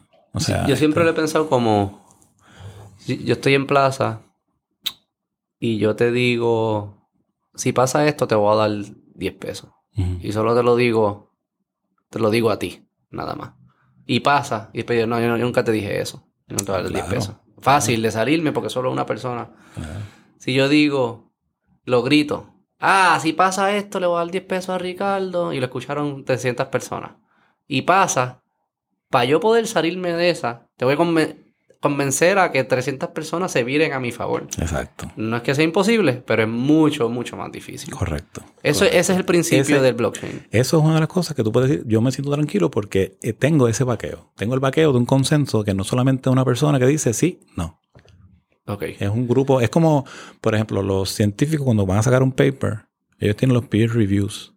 O sea que yo me invento algo, pero yo te lo doy a ti, Beto, que tú eres un científico como yo, y tú lo vas a mirar y dices, Ricardo, esto es una mierda. Esto es una porquería, esto no sirve, bota eso. O me vas a decir, coño, Ricardo, está brutal. Se lo voy a pasar a mi amigo acá, para que también lo vea. Y ese peer review es lo que crea entonces la pureza en sí de los white papers. No es que tú creaste ahí una cosa y ya. Eh, por ejemplo, eh, eh, todos estos algoritmos que se usan por SHA1, MDA5, todos esos algoritmos, alguien se lo inventó y tuvo que presentárselos a peers para que esos peers lo aprobaran. Por eso es que es importante siempre utilizar el- el- la- los algoritmos que ya ha probado. Porque ahora mismo por ahí hay- están creando blockchains y se inventan sus propios algoritmos. Y no tienen, y no tienen ese, ese Porque hay review. distintos blockchains. Hay no hay varios- un blockchain. No, hay varios blockchains. El- el- lo, lo lindo de esto es que te dan el blueprint, te dan la arquitectura de cómo debe ser. Y tú, por ahí para abajo te vas. Hay unos que son gráficos, hay unos que tienen el Merkle Tree, que son, son diferentes cómputos de cómo sacar este, valores de con- teniendo mitad de un valor y mitad de otro, como con una cadena tú puedes unir ese valor y sacar la verdad. Y son cómputos matemáticos. O sea, cada uno tiene como que sus formas distintas de validar la verdad. Hay variedad, correcto. Mm. Y se lo pueden inventar. Pero el Y todos son descentralizados. Hay algunos que es... Hay algunos que son centralizados, hay algunos que, otros que no. Por ejemplo, este, es que un blockchain es, es, es un grupo de, de nodos que están llevando a cabo un trabajo en consenso para un propósito en particular. Por ejemplo, vamos a decir que las, las cooperativas de Puerto Rico quieren hacer un blockchain de cooperativas. Pues eso no, eso no es descentralizado, eso es centralizado. A pesar de que hay un montón de computadoras a través de todo el mundo, a través de sus redes, pero están todas para ese propósito. ¿Y cuál sería el beneficio cuando son así, cuando es una empresa que dice, Banco X, quiero hacer el blockchain? ¿Cuál es el beneficio si como quiera está centralizado dentro de esa institución? El costo, el costo de implementación. Por ejemplo, crear una red de blockchain es más barato que crear una red de bases de datos de Oracle, por decir. Ok, ok. Eso que es un tema eh, económico, pero en términos de la confianza del, del third party con el banco. No hay más confianza porque los cómputos matemáticos que tú llevas a cabo dentro del consenso del ese blockchain en particular te da una seguridad más. Pero el banco es dueño de todos los nodos. Sí, no, pero entonces ahí que se crea consorcio entre yo dije cooperativas, son diferentes. Sí, sí, sí. O sea, cuando son distintas, sí es más. Ah, exacto. Pero yo he escuchado bancos diciendo, no, yo voy a hacer un blockchain aquí adentro. Pues está bien, cool, lo hiciste. A lo mejor tus algoritmos son buenos, pero hasta el día de hoy no has tenido ningún issue con lo que tienes ahora. Así que, ¿por qué implementar un blockchain? Por qué te digo es que el blockchain no viene a resolver problemas. El blockchain lo que viene es que a darte una alternativa para que eventualmente cuando tú tengas una situación, a lo mejor el blockchain te ayuda. Y entonces el Bitcoin sale de, este mundo. El Bitcoin, el Bitcoin usa como su infraestructura el blockchain. Y en el, white paper ese también incluye el Bitcoin. Y el Bitcoin es una moneda digital que se va produciendo según se van resolviendo estos problemas matemáticos y se le van otorgando a los que lo resolvieron. Y luego se empieza a utilizar para transacciones. Al, principio eran eh, mayormente en el mundo digital y ahora yo he visto que en algunos lugares también las aceptan en distintas ciudades. Claro. Uno de los primeros usos fue una pizza que se compró con no sé cuántos bitcoins. Este lo gran... Y hay un país, creo que El Salvador, algo así, un país que, que lo están usando, lo aceptan para pagar taxes o algo de eso. No, no sé. Que, escuché algo reciente de eso. Porque el problema, el problema que yo siempre vi de Bitcoin, no como tecnología, sino como moneda de, país, moneda oficial de un lugar, es que los estados, los gobiernos, especialmente los más poderosos, que tienen las monedas más poderosas, no, yo no veo que sacrifiquen decir, ah, ya, yo no, ya pueden pagar sus taxes en Bitcoin, porque, porque eso al final le quita valor al dólar, en el caso de Estados Unidos. Eh, de hecho, yo el, Tú puedes comprar todo en Bitcoin, pero mientras tengas que pagar tus taxes en dólares, porque si no te arrestan y te envían la policía, pues tú vas a tener que vas a, vas a querer tener dólares o vas a tener que ser capaz de convertirlo a dólares en algún momento. que eso siempre va a pasar mientras el gobierno no renuncie a su poder de su moneda. Y es de los poderes más importantes que ellos tienen como gobierno, que no sé cómo no me imagino un país poderoso diciendo, ¿sabes qué? Me puedes pagar los taxes. El gobierno federal, los gobiernos estatales harán lo que era, pero el gobierno federal no veo que diga, sí, págame en Bitcoin. Por ejemplo, yo en mi negocio no aceptaría Bitcoin. No. Porque es muy volátil. yo pienso que es por la volatilidad. O sea, si, si, tú, si yo te pago hoy 40 dólares en Bitcoin y mañana el Bitcoin cae, perdiste. Claro. Porque, porque entonces yo ya mi dinero no vale lo mismo que antes. Pero creo que esa, volatilidad es resultado de que, de que hay una presión de que no va a permitir que se oficialice a los niveles que le daría una estabilidad. Lo que pasa es que, por ejemplo, este, mira Ethereum. Ethereum. Explícame Ethereum. Explícanos Ethereum. Ethereum es otro blockchain. Es otro blockchain. ¿Cómo se llama el de Bitcoin? Bitcoin. Es blockchain. Ok. ¿Y Ethereum? Es un blockchain, pero se le dice... Ese es el blockchain porque fue el primero. Ethereum. Pero que Bitcoin en sí es, es, una, es una red para almacenar valor. Es de almacenamiento de valor. Eh, y tú, pues simplemente en el bloque lo que hay es un valor. Ese es el valor que tiene ese. Y sí, inicialmente comencé, eh, dentro de ese bloque también había cierta habilidad para tú generar algún tipo de programación, guardar algún programa. No era muy extenso, no era Turing complete, pero podías guardar ciertos mensajes. Entonces, eh, lo que hizo entonces ahora Ethereum es que es un blockchain, pero lo que guarda son contratos, smart contracts. Ok, vamos a hablar de eso, eso es bien interesante. Sí, ahí lo que estamos diciendo es que en vez de eso simplemente guardar un valor en la base de datos del ledger, tú estás guardando un contrato. Dame un ejemplo específico. de- Pues vamos a que yo, yo, yo una transacción guardé, te pasé 5 pesos, porque se guarda ahí el valor de 5 pesos y se guardó En el de Bitcoin. en el Bitcoin. Y en Ethereum. En Ethereum tú creas un contrato. Un contrato es una aplicación, un software, un programa que tú le das lógica a la, a la transacción. Entonces tú creas ese contrato y ese contrato pasa por el proceso de, de proof of work igual para asegurarse de que está bien hecho. Y una vez se guarda eso en el blockchain, ese programa vive alrededor de todo el mundo. Y eso sería el equivalente de lo que yo dije en Plaza, que si pasa esto, te doy 10 dólares. Eso fuese codificado en el contrato. Eso, eso se codifica en el contrato. Y eso es lo que queda distribuido y dice, ok, ya Beto dijo que si pasa esto y esto está bien definido, le pasa 10 a Ricardo. Eso es así.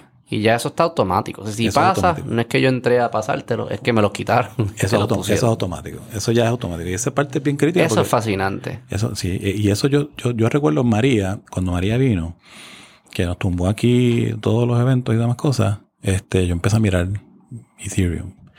Y dije, "Oh, es fascinante. O sea, la habilidad de tú poder crear un programa y que ese programa esté guardado en un sitio que nadie lo pueda modificar y que está accesible a través del mundo completo, en menos nada, es brutal. Entonces, ese, ese contrato puedes recibir dinero, puedes recibir tokens y a la misma vez distribuir tokens. ¿Y puede ser cualquier moneda? ¿O tiene que ser la de ellos? No, en este caso Ethereum, pero Ethereum tiene varios, varios este, estándares. Porque esto es un contrato, esto es un programa. Es un contrato inteligente. Sí, un- es un programa, dicen smart contract, pero realmente es un software, es un programita. Y ese programa tiene su lógica. Y tú lo creas a la lógica que tú entiendas. Puede Entonces, ser dólares, como que Beto le va a pasar 10 dólares. Si, this hap- si esto pasa, Beto le pasa 10 dólares americanos a Ricardo. bueno, no, de americanos no, pero Ah. sí en, el- en la moneda del, blockchain. De ese blockchain, ok. Tantos way y tantas cosas, porque depende del, depende del blockchain, hay diferentes Moneda. monedas de cómo se llama el valor que se le da. En Ethereum es way, este, en otro Ok. Este, entonces también al tú generar esta transacción en, la, en el blockchain, tú tienes que utilizar gas. Gas es como el currency que tú tienes que utilizar para poder tener lo suficiente para poder meter este contrato en el blockchain. Como un fee. que Es un fee. Es el gas fee, se le conoce como el gas fee. Eh, si me voy un poquito más, más adentro, la aplicación en sí, cada instrucción de la aplicación que tú pones en un smart contract tiene un costo. O sea que mientras más lógica, mientras más largo el contrato, más caro se te hace, más gas fees. Más gas fees vas a tener que usar porque Es pagarle a los abogados, pero es más barato que un abogado. Sí. Muchas cosas Eso, más pero eso, los pero, pero realmente es eso, es, es, es la habilidad de tú poder generar una lógica eh, que viva en un blockchain que es inmutable y que siempre sabes que va a tener el resultado que tú quieres que, que tenga. Sí, es, es reducir la incertidumbre, es reducir el... Pasó el evento, pero no pasó como dijimos. Sí dijimos, no, no. Que, que un poco... ah, Por eso los smart contracts a mí me llaman mucho la atención. Y creo que hace, es un disrupt grande al mundo Sí. legal de contratos. Por eso, de ahí entonces sale, nace el NFT. Ok, vamos ahora a eso. Pero el smart contract está brutal. Yo he visto algunos ejemplos eh, tan básicos como alquileres de, de una renta de una propiedad. Que dice, si pasa esto, tienes que pagar esto. Si pasa esto, tú tienes que pagar esto. Cuest- Mientras esos eventos se puedan capturar con información de third parties, quizás el weather, o con sensores, ya son un poco más avanzados, pero que, le- que quizás empresas que dicen, "Oh, dale, pues vamos a poner estos sensores de un third party que lo están monitoreando. Siempre y cuando pasen esos eventos, estas cláusulas se activan automático, no hay que llamar a alguien para enviarte una carta, para sentar, esto va a pasar todo automático. Correcto. Y eso al final, este, eh, sí, elimina un montón de, de- de desperdicio que hay en el proceso para uno reclamar contratos. Y fraude, claro. Y correcto. fraude, qué sé yo qué. Aquí en Puerto Rico hay una compañía que está haciendo algo bien interesante que es para seguros de huracanes.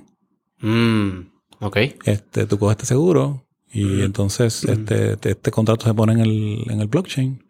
Y si ocurre un desastre natural, el blockchain lo va a detectar o va, va a entender que por consenso que sí es un desastre. Y está definido como y está definido Si la. NOAA reporta huracán de tres para arriba, pasando en estas coordenadas, bla, bla, bla, bla.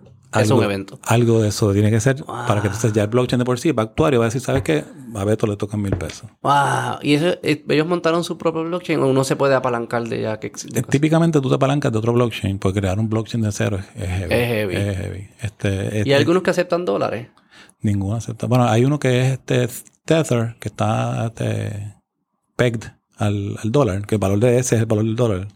Pero tú, tú este, cuando vas, por ejemplo, tienes un Coinbase, que tú ahí pagas con dólares y entonces te mintean lo que tú quieras comprar. Pero por ejemplo, ese seguro yo lo pagaría. No, no, no, te lo pagaría en, te lo pagas en la moneda del blockchain y cuando lo vayas a convertir en dinero, pues lo conviertes en dinero. Y la prima la pago en esa moneda también. Y la prima, no sé, ahí no sé, porque ahí tendría que ver. Esa es la complejidad. Pero sí, la, la complejidad del, del entry inicial, de cómo yo convierto este dinero, est- estos pesos que yo tengo aquí, cómo los, yo los convierto. Pero ¿por qué no hacerlo en dólares? Porque esa misma, esa mismo, que es un blockchain, que al final es un distributed, un ledger distribuido y una, una lógica de smart contracts donde estos eventos con sus cláusulas pasan automáticos. Porque eso no puede ser en dólares. Pudiera ser en dólares. Pudiese, ¿verdad? Sí. No, no, no- son... No, no, no. O sea, tú pones en el contrato lo que tú quieras. claro. Eh, y, claro. y siempre y cuando las personas que quieran usar el contrato quieran hacerlo, pues perfecto. Mm. Porque el el smart contract lo que hace es que te, no solamente también te hace cómputos matemáticos y lógica, también te, te almacena información dentro del mismo contrato. O sea, por ejemplo, yo hice un contrato, para, yo me puse a dar clases en Puerto Rico, con, no tenemos nada que hacer, me puse, me, me- me aprendí el, el lenguaje de Ethereum, que es Solidity, y estuve dando clases y un par de cosas, y, y mi primer contrato fue un contrato de comprar pizza. ¿Ok? Por ejemplo, vamos ¿Cuál? a hacer Explícame, ¿qué decía el pool. contrato? El contrato era, este, ok, ¿quieres comprar una pizza? Sí. ¿De cuánto es la pizza? Tanto. Ok. ¿Cuán- ¿Cuántas personas van a pagar? A ver, estas, tantas personas van a pagar. Ok, pues eso se crea en el blockchain. Este, yo genero, eh, la primera transacción que genero es que yo quiero comprar una pizza. ¿Quién está conmigo? La, la pizza cuesta cuatro pesos, yo doy un peso. Si alguien usa el contrato y también pone un peso, y el contrato dice, "Mm, ya tengo dos, ok, ¿quién es el próximo? Ya cuando llegue, se cumpla el contrato, Ah. le va a generar entonces una orden directamente a la compañía de pizzería. Mira, este, pídeme una pizza grande de pepperoni. ¿Y eso lo hiciste? ¿Y lo ejecutaste? No, porque bueno, eso era un ejemplo. Ah, ok. Porque la pizzería no coge la moneda, me imagino. Ahí entonces hay que ver la logística de la, de la pizzería, de cómo entonces yo le hago llegar esos claro, chavos. Claro, claro, te quiero cortar conectar. Pero que se pudiese. Pero sí, se puede, claro. Pero sí, en ese momento, eh, y hay, hay muchas cosas involucradas, porque al momento de que se determina que está el dinero suficiente para comprar la pizza, se bloquea el precio de lo que vale la moneda en ese momento.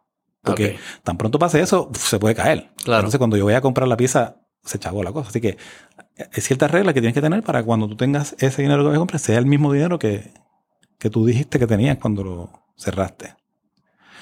Este, o sea que hay mucha, hay mucha se puede hacer también para, elecciones y cosas de esas. Eso ¿no? está perfecto para elecciones. Para democracia. Para- y- perfecto para elecciones. Ahí no hay- ¿Al- ahí no ¿Alguien, ¿Algún lugar lo está haciendo? Que tú sepas. No, que, que yo sepa, no.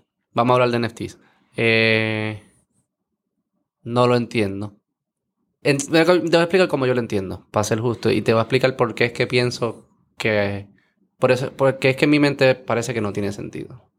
Eh, como yo veo los NFTs, es, no es otra cosa que propiedad intelectual de, de archivos digitales, de fotos o videos o GIFs o lo que sea. Una expresión digital. Yo tengo un, un registro de propiedad que dice que es mío. Estoy bien hasta ahí. Eh, ok. Lo que para mí. Porque pienso que no tiene sentido. Es porque pienso que estamos tratando de darle propiedades del mundo físico, de activos físicos, activos digitales. Cuando una de las propiedades que diferencia a esos dos mundos es que uno es bien fácil de replicar. El mundo digital, por definición, es fácil de replicar, y por eso es tan valioso. Y el mundo físico no es fácil de replicar, por- lo que naturalmente es escaso. Hay cosas en el mundo físico que son más fáciles de replicar que otras. Este, y me sospecho que en el mundo digital también. Pero, por ej- yo puedo coger un, Pablo, un, un cuadro de Picasso físico y dárselo al mejor eh, copiado, ¿cómo se dice? Copiador que- del que mundo. Y lo va a copiar al punto que quizás yo no soy, eh, hasta la persona más experta no es capaz de diferenciarlo. Pero aún así no es el mismo. O sea, y podemos decir no es el mismo. En un mundo digital, si tú codificas algo y sale un pedazo de arte y yo escribo el mismo código, el pedazo que de arte es exactamente el mismo. O sea, que sí es replicable. Y por eso me parece raro como que estar dándole valores de propiedad en un mundo donde sus propiedades principales es la replicabilidad. Y por eso como que me, eso ahí es como que me pierdo. Y cuando dicen, leo un, compré un NFT de un tweet, ¿qué compraste? Como que, ¿qué fue lo que compraste? ¿La foto? ¿La base de datos? ¿O qué, es un, comprar la propiedad de un tweet? Pues mira, lo que pasa es que el, el, NFT per se no guarda el activo. Lo que guarda es que tú eres dueño legítimo de ese activo. ¿Eh? O sea, la Mona Lisa es una sola. Y eso tú confías en ciertas personas que te dicen que esa es la Mona Lisa. Pues esas personas van a generar un NFT diciendo de que, el dueño de este NFT en efecto es dueño de la Mona Lisa. Y eso es un contrato de propiedad. Es un contrato de propiedad, pero está en el blockchain. En vez de estar registrado con unos abogados en un sitio, pues está en un sitio que todo el mundo está de acuerdo. Pero ¿cuál es el valor de ser dueño de algo que es tan fácil de replicar? Es que no, tú no lo puedes replicar. Porque la Mona Lisa sigue ahí. no, no, no, el, de, el GIF. Un tipo compró el GIF de un gato. Que ya todo el mundo tiene el GIF. Lo tenían ya. Y él vino y dijo, yo soy dueño del GIF del gato. ¿Qué eh, significa ser eso, Eso es más percepción. Eso, ok, eso, es, él está jugando para las gradas para decir que es dueño del... Eh, ok. Sí. Eso, eso ya es chulería. Eso son chulerías. Y, y, y, eso cae dentro de la psique humana, de lo que es darle valor a algo. Porque ese GIF yo lo tengo en mi computadora. Pero no es el mismo GIF que hizo, que se vendió como un NFT. Pero sí es el mismo. Eso, yo creo que es esa, yo creo que es un misconception. Yo creo que sí es el mismo. En el mundo digital sí es el mismo. En el mundo digital puede ser el mismo, pero el derecho de quién es el dueño de eso. Pero ¿cuál es el punto de tener el derecho de ser dueño de algo que todo el mundo tiene? Como decir, yo soy dueño del oxígeno. Ok. No puedes cobrármelo, no puedes hacer nada. Yo lo sigo respirando. ¿Cuál es el, cuál es el punto? ¿Para qué quieres decir? El valor se lo da a la persona. Ah, digo, sí. Esa persona dormirá feliz. Yo no estoy diciendo que... Y hay varias personas que piensan igual. Pero no tiene sentido para mí. Por eso. Para ti, ¿qué, qué, por ejemplo, ¿qué tú aprecias en sentido de, memorabilidad? ¿Qué, te gusta de memorabilidad? ¿De tener una bola firmada de alguien? No, no, no. Diría, diría que, que, que, que es verdad es que ninguna. No, no le veo valor a, esas cosas. Eh, mi memoria con una conversación contigo, algo así. Una foto quizás fuese lo más. Como que la foto que me tomé con un atleta o con un comediante que admiro. Eso sí, eso sí, vamos a ser justos. Si yo me encuentro a Bill Burr, que es mi comediante favorito, y me tomo un selfie y con él, papá, pa, esa foto probablemente la voy a imprimir, la voy a tener en mi pared y qué sé yo qué, y eso para mí es valiosa. Eh, si alguien la replica, o si me dan la, la, si se me dañó y me la replican, yo creo que fuese igual de valiosa. Como que yo no le, no doy tanto valor a la originalidad del primero. Pues yo creo que ahí, es que está el. Yo creo que hay algo de distinto ahí. Ahí que está la percepción de lo que es valor para ti. Sí. Eh, porque, por ejemplo, vamos a una persona que dice, coño, esa, esa foto que tú tienes, la original, yo la quiero porque yo soy más fan tuyo que de Bill Burr. Depende de cuánto me pague, se la doy. Bueno, pues entonces ya deja de ser tuya y es de él. Puede venir otro más y decir, ¿sabes qué? Yo soy más fan que ustedes dos yo te voy a pagar tanto por eso. Y ahora yo soy el dueño. Ese, ese es el valor de la, de la cosa. Pero esa foto, aunque es fácil de replicar, digamos que esa foto no, nunca vivió en el mundo digital. Fue una Polaroid, una Kodak de Como la Mona Lisa. Como la, como la Mona Lisa. Esa foto es difícil de replicar, ¿verdad? Porque tendría que o tomarle yo una foto y no quedaría igual. Esa foto es difícil de replicar. O sea que en ese mundo yo sí entiendo cómo el valor de algo, le damos valor a algo que es escaso por naturaleza. La escasez, yo creo que la escasez le da, es una, un componente importante del valor. En el mundo digital, pocas cosas son escasas porque son fáciles de replicar. Y que me digan, no, pero no es el código, no es la primera vez que se escribió, pero es el mismo código, ¿no? El que hace la pincelada de la Mona Lisa para copiarla, por más que se parezca, no es la misma pincelada. Pero el yo darle escribir if, then, else, bla, bla, bla, bla, es, la, es lo mismo. Va a producir el mismo producto. Porque el robot produce lo mismo si le das las mismas instrucciones. Que es lo que, por eso se puede hacer el blockchain y todas esas cosas. Lo que pasa es que el, el, el factor es el valor que el humano le da a eso. Sí, sí, eh, para mí son idiotas. Eh, Sí, eso. en tu Algunos de caso, esos, digo, en- no, como- si tú lo estás yo No, no, diciendo no, no, idiota yo lo entiendo, no, no, y, No, es como que no, no me queda claro. y el concepto de idiota es debatible, pero Yo también soy idiota. Pero déjame explicarte por qué pienso. Aparte de que haya gente que los quiera gastar, porque igual me dicen, ah, pero hay gente que compra arte y pagan millones por eso y qué importa. Y estoy 100% de acuerdo, no, para mí no tiene sentido tampoco. O sea, que sí, gente que tenga dinero y lo quiera gastar a como a su manera, siempre ha sido algo que ha pasado y la mayoría de las veces la gente que no tiene el dinero dice, ¿qué carajo te estás haciendo? Whatever. Eso es problema de ellos. La pregunta que yo me hago es, en un, un mundo que le empiece a dar eh, eh, registro de propiedad a, a todo, al punto de que imposibilite que los demás usen eso, el GIF, o las letras, o los colores, o lo, lo que es todo, porque hay que es que todo es registrable. Creo que es un, eh, eh, es un mundo que perderí- perdería contra otro donde estas cosas se, se distribuyen más fácil. Si de repente todo empieza a tener un registro de propiedad y cada vez que yo lo use tengo que pasarle un centavo a Ricardo y un centavo al otro y por decir hola, vino alguien que registró la palabra hola, va a ser que la, el dinamismo que se ve en ese mundo sea más lento y sea peor. O sea que hay un punto, opt- hay- hay- tiene que haber unas reglas, pienso yo, que, que existen en el mundo físico, de qué cosas son copyrightable, qué cosas se pueden, se le puede dar derechos de propiedad.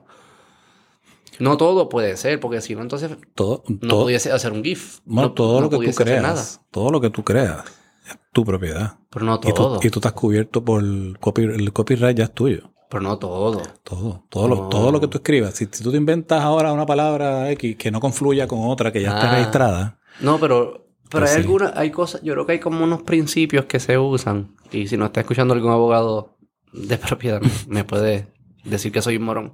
Pero yo creo que hay unos principios que establecen que dice cuán probable era que, cuán único es esto, de verdad. O sea, si tú empezaste a decir, ah, ahora yo digo, este, ¿qué es la que hay?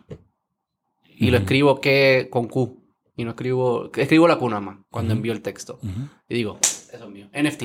Las Q, cuando es, la, es que es la que hay, son mías. Si tú quieres escribir que es la que hay, vas a tener que, que pagarme. Alguien, un abogado te diría, no, no, es que No, no. eso no es único. Eso, eso esa- todo el mundo se lo inventa. Por eso, es, es- esa es percepción más del valor. Porque cuando tú estás hablando de ese tipo de cosas, tú hablas de marcas. Y las marcas tienen un proceso para tú registrar tu marca. Claro. Y de por sí, si tú registras la palabra hola y allá te la aceptan, pues tú eres dueño de hola. Y cualquier persona que use hola te tiene que pagar. Eso pasa hoy mismo. Lo- Es lo mismo. Este, pero el NFT no necesariamente Mm. significa que lo va a legitimizar. O sea, el, el- el tú decir, yo saqué un NFT con la palabra hola, ya tú no puedes usar más ninguna otra hola, eso no, eso no, No, es, eso no- no es es forcible. No, no es forcible porque ¿quién, quién, te, quién te va a esforzar que eso sea real? Pero no va a haber blockchains que, de- que dicen, no, es, eh, tú tienes el NFT, tú eres el dueño de esto. Si yo veo que se replica, yo voy a enforce it. No, Entonces, ¿cuál es el punto? el valor que tiene. Pero es que lo tienes igual. Tú Eh. tienes el GIF. No tienes que pagar el GIF. Tienes, lo tienes, ya lo tienes. Ya eres dueño de cero, gratis. Eres dueño. ¿Por qué pagas 600 mil dólares para decir que eres dueño de algo que ya eres dueño? Pues porque el valor, porque el tener el NFT con el stamp del creador de ese GIF te está dando a ti la titularidad de que tú eres realmente el dueño. Ganes o no ganes dinero, el valor te lo das, lo das tú. Porque yo de momento ahora soy el dueño del GIF. Pues ahora menos, creo. eh. Porque antes yo pensaba que sí podía haber como... Porque sí me imagino cosas que están cool. Como que un GIF que sea súper único y se va viral. Y yo soy el dueño. Y yo digo, ah, pues me, me tienen que pagar los usuarios que lo usen. O quizás no son los usuarios, quizás es WhatsApp. Me tienen que pagar para que mi GIF pueda vivir en, en, tu, en tu mundo de GIFs. Eso- eso- Que eso es como la foto. La foto, eso pasa con. ¿Cómo es que se llaman? Los que tú pagas una membresía y tienes acceso a la foto, a la fotografía. stock photo. Stock fotos y eso es, es similar, ¿no? Sí, sí. Es- Es que el NFT te puede decir eso. El Ah, NFT por eso, eso, eso me tiene sentido. Pero si eso no lo van a hacer. Sí, se puede hacer. Acuérdate Ah. que un NFT es un contrato. Y hay blockchains que están hablando de, de, de extenderle como que est- estos mecanismos comerciales para, los para O sea, con los dueños de NFTs. Eh, sí, lo, lo que pasa es que el NFT es simplemente un contrato, es un software que tiene sus reglas. Entonces, si tú le dices a ese contrato, cada vez que alguien abra este GIF, Ajá, ajá. vas a, vas a cobrarle. 5 pesos. Sí, se está caro. ¿Entiendes?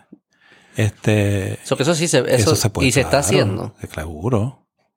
Que no, no sabía que se estaba haciendo. Por ejemplo, eh, en la NBA tiene algo que se llama Top Shots. ¿No has visto? Yo vi ese. ¿Qué fue lo que compraron? Porque yo puedo ver esos videos todavía y nadie me cobra. Ah, Bueno, es que hay algunos en Los de los particular. donkeos de LeBron. Hay algunos, bueno, pero hay algunos que se graban específicamente y la único source es ese.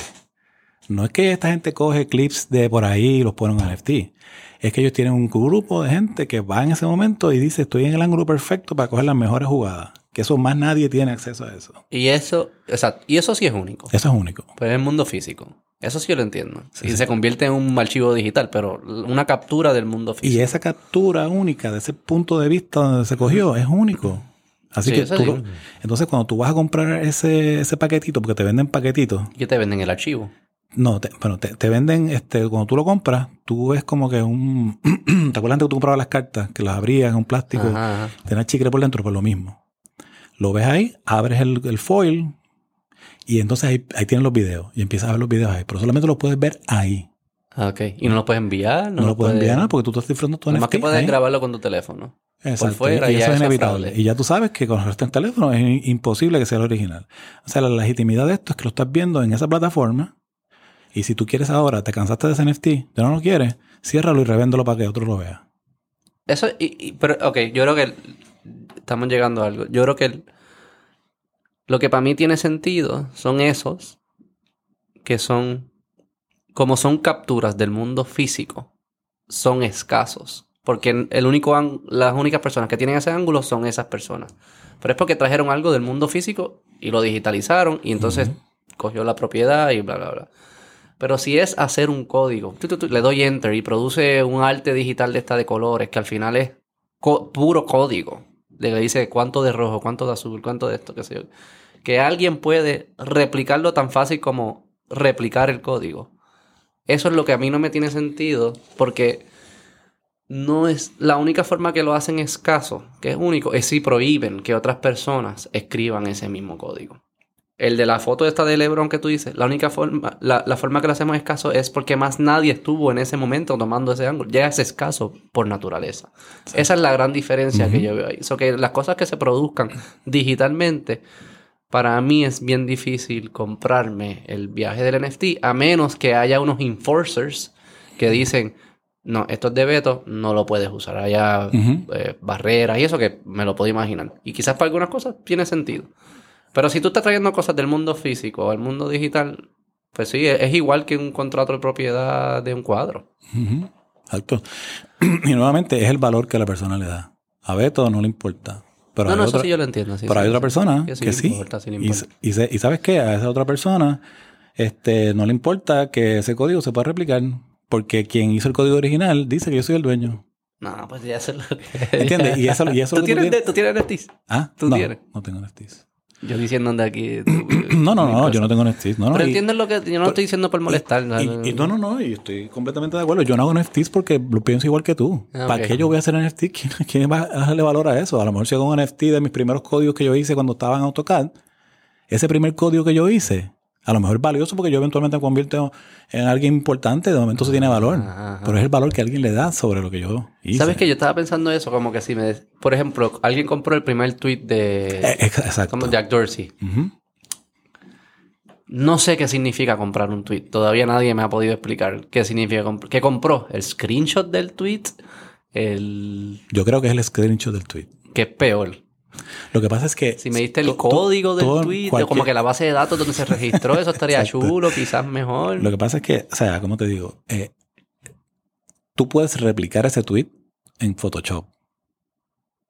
Ja. Igualito, idéntico, idéntico, idéntico. Pero si tú lo coges y lo metes en un NFT, ese NFT no es legítimo porque no fue hecho por Jack Dorsey.